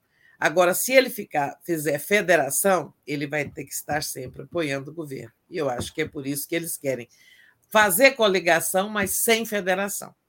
Perfeito. O, a Cláudia Soares diz assim: é, segundo Márcio França, ontem no Rovai, são questões locais. O eleitorado do Espírito Santo é antipetista. Nilo Alves Júnior mandou um superchat aqui para gente. Fico me perguntando até que ponto Braga Neto está envolvido nas piores mazelas do governo Bozo, inclusive no assassinato de Marielle. Ah, Gilberto Cruvinel diz: Jesus mandou o Bozo lá salvar o mundo. Aleluia, irmão. A gente está rindo, tá? Mas isso aí, as, eles vão acreditar, gente. O pessoal acreditou em mamadeira erótica, acredita, né? Acreditou até na. Bom, aí eu já estou falando demais, mas acredita até na facada, que eu não acredito nessa facada de jeito nenhum. Mas, Tereza, o último ponto aqui é, que a gente tinha pensado em falar ainda sobre essa questão de alianças nos estados, né? E quem quem é que sai quem é como, como candidato não, é, tem o Lula que vai se encontrar com Eduardo Paes. O Paes, que é justamente aquele que está é, tá ali apoiando no Rio o Rodrigo Neves, né, do, do, do PDT, é, e, e, tem a candidatura do, do Freixo, que é do PSB, que está sendo apoiado pelo PT. Então, esse encontro do Lula aí com o Paz, o que que, o que, que qual é a expectativa desse encontro, Tereza? Outro angu de caroço, né, lá né, no Rio de Janeiro. Então, Paz, que já foi adversário do Lula, depois virou aliado, hoje está equidistante, sei lá, assim, nem lá nem cá. É, ele não gostou do apoio do PT ao Freixo, né, do PSB né, candidato a governador. Né? O PT tinha esse compromisso né, de apoiar o Freixo dentro da negociação com o PSB. Claro que não esperou as negociações se concluírem e declarou o apoio ao Freixo, irritou o PSB, irritou o prefeito Paz, com quem o Lula, também buscava uma aliança. Aí o Paz endossou essa chapa aí, Rodrigo Neves, ex-presidente da UAB, é, Santa Cruz, né? Então, digamos, se separaram, se divorciaram, ok. Aí ficariam três forças lá no Rio, né? O, o governador, é, candidato à reeleição, o, o candidato do Paz e o candidato do PT, né? O Lula queria unificar esses palanques, mas assim, eu acho muito difícil. O PT não pode recuar do apoio ao Freixo. Né? É, o PDT e o, e, o, e o PSD do Paz não também não querem voltar atrás. Eu acho que a conversa com o Paz ela pode muito levar, é, favorecer a ampliação do diálogo com o PSD, mas eu não acho que vai resolver o problema local, sabe? No local, mesmo que o PSD venha apoiar o Lula, acabará tendo dois palanques de apoio ao Lula no, no Estado, sabe? Ali já está muito, já foi muito longe para o Lula conseguir unificar seus aliados num, num palanque só, numa chapa só. Acho muito impossível. Muito bem. É, não sei se eu já, já tenho, acho que tenho, assim, é, um, um outro superchat aqui para ler. Peraí, não, não tem. Então, queria pedir para o pessoal deixar o like, compartilhar a nossa live. Muito importante o apoio de vocês. Tereza, a gente ainda tem uns minutinhos. Faltou alguma coisa que você queira comentar? Ou você já dá por encerrada aqui a nossa participação? É, não, tem, tem muita coisa aí. Temos, é, assim, só para aproveitar o tempo, né? Vamos ver aí o Senado discutir a questão dos combustíveis, né? É, vamos ver é, a Câmara é, discutindo outras coisas. O que, que, tem lá na agenda da Câmara? Tem tanta coisa, inclusive combustíveis. É, o que temos ainda essa semana? É, não tem nenhum julgamento importante do Supremo, tem o avançar, o avanço dos, dos inquéritos, né, contra o Bolsonaro, inclusive os inquéritos do Bolsonaro. Temos lá o Aras, né, o Randolph, que é um senador tão ativo, coletando as assinaturas para o impeachment do Ara, só lembrando assuntos que também estão é, correndo. Né? E a pandemia, né, gente, que continua alta, é, que continuamos tendo uma média alta é, de mortes e de casos, mas esperando que isso aí, quem sabe, né, teremos a graça de que essa seja o grande surto. Tem muitos cientistas dizendo que o Brasil está tendo uma janela de oportunidade. Porque, como a vacinação está crescente, a gente tem hoje 70% da população totalmente imunizada, adulta, né? É, e um número grande de contaminados pela variante Ômicron, isso pode, somado, é, é, somadas essas, essas contaminações, a gente pode criar agora uma barreira contra o vírus, entendeu? Porque a gente teria aí uma imunidade de rebanho, né? digamos assim, não por contaminação, mas pela soma das duas coisas, né? Alta vacinação e alta contaminação, né? É, quem sabe teremos então essa essa oportunidade de construir essa barreira contra o vírus, né?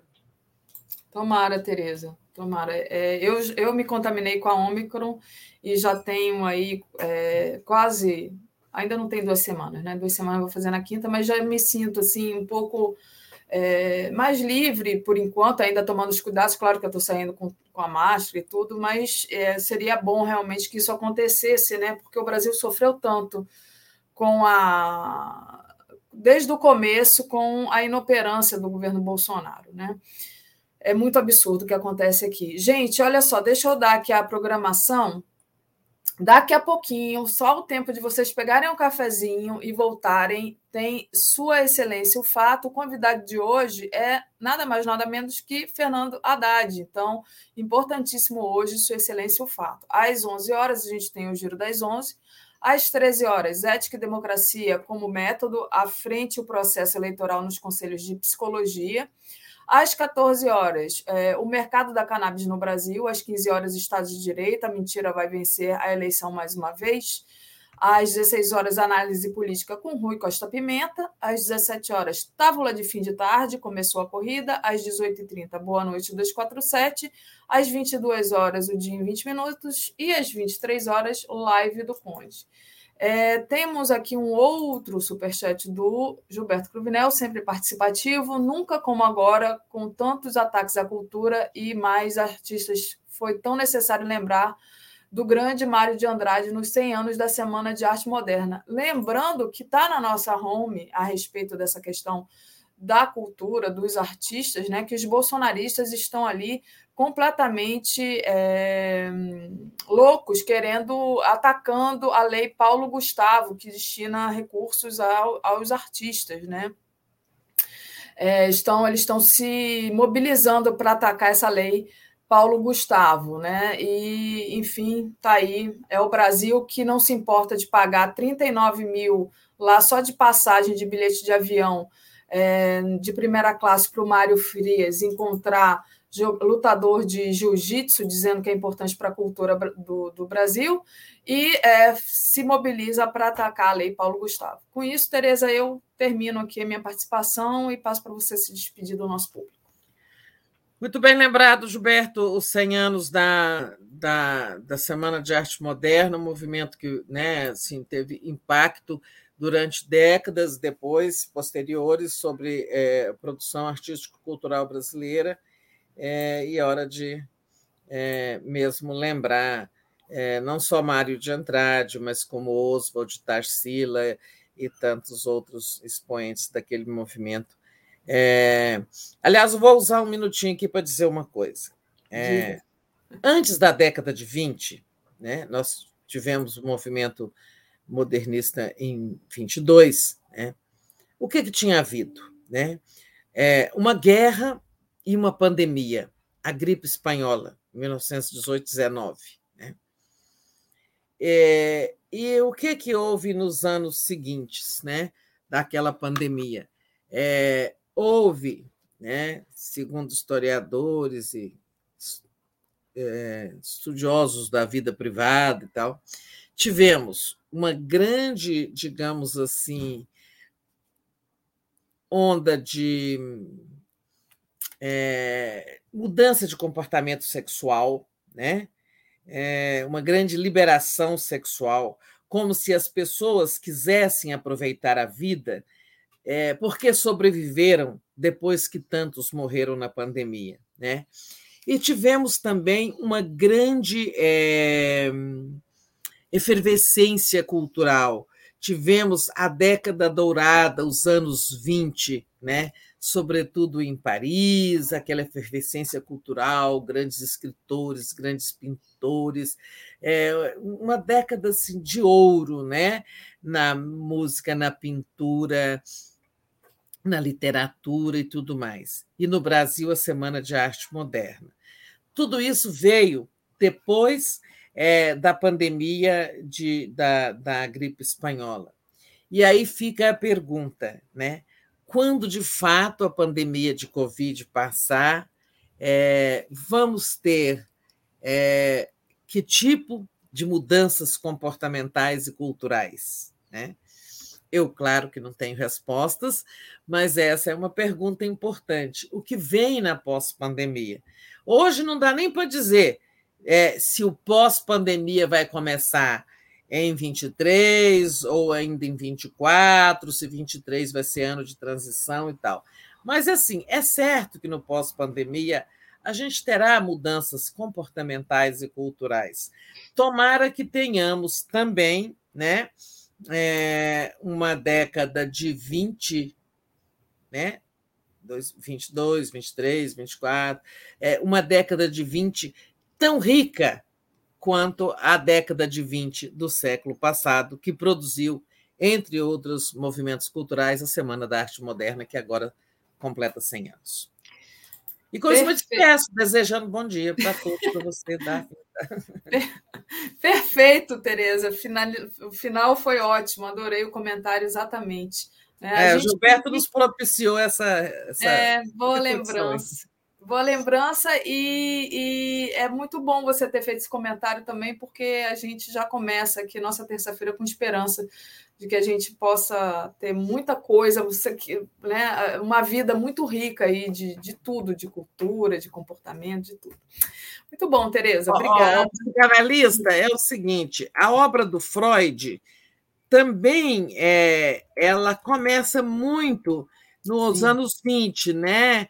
É, eu acho que o Freud escreveu muito nos anos 20. Eu não sei de é, ele, ele, começou a, a, escrever antes, né? É, tem, tem, tem muita é. coisa dele antes aqui, olha. Bom, eu vou ficar aqui, ó. Eu tenho de 1909, tenho é, 1906, mas, mas de qualquer forma ele produziu muito também na década é. de, de 20. É, Mas... é, tem Totem e Tabu, estou vendo aqui, Exato. é de 1913, né? É. É, mas é, O Futuro de uma Ilusão é de 27, Além do Princípio do Prazer é de 1920, é. Eu e o Id é 23, né? É, já o mal-estar na civilização é 1930. É. É, então, e aí já era reflexo também né, de, de, de, de todo o momento, o, o, momento complicado. Né? É. Mas, em suma, é porque, como a gente falou, que teve mudança no comportamento sexual das pessoas, foi um, um, grande movimento de liberação. É claro que só depois é que veio a Revolução dos anos 60, foi muito maior, com a pílula e tudo mais. Mas, é, então, tivemos no pós-pandemia mudanças de comportamento, né, efervescência né, cultural e também esse grande, é, assim, esse, essa inovação, né, que foi a, a concepção da psicanálise pelo Freud, toda a sua obra, é no campo da ciência, aí, digamos, né? É, no campo da cultura. Então, muitas coisas boas aconteceram no pós-pandemia e vamos torcer para que a gente tenha isso, né? Muito bem lembrado, Tereza. Zélia Barros diz assim: obrigada, Tereza, por essa análise, linda esperança. Também escutei essa análise da Tereza como uma esperança. Obrigada, gente. A gente vai ficando por aqui. Tereza volta no Boa Noite e eu volto amanhã. Beijo, fiquem aí para assistir ao Haddad. Tchau. Bye.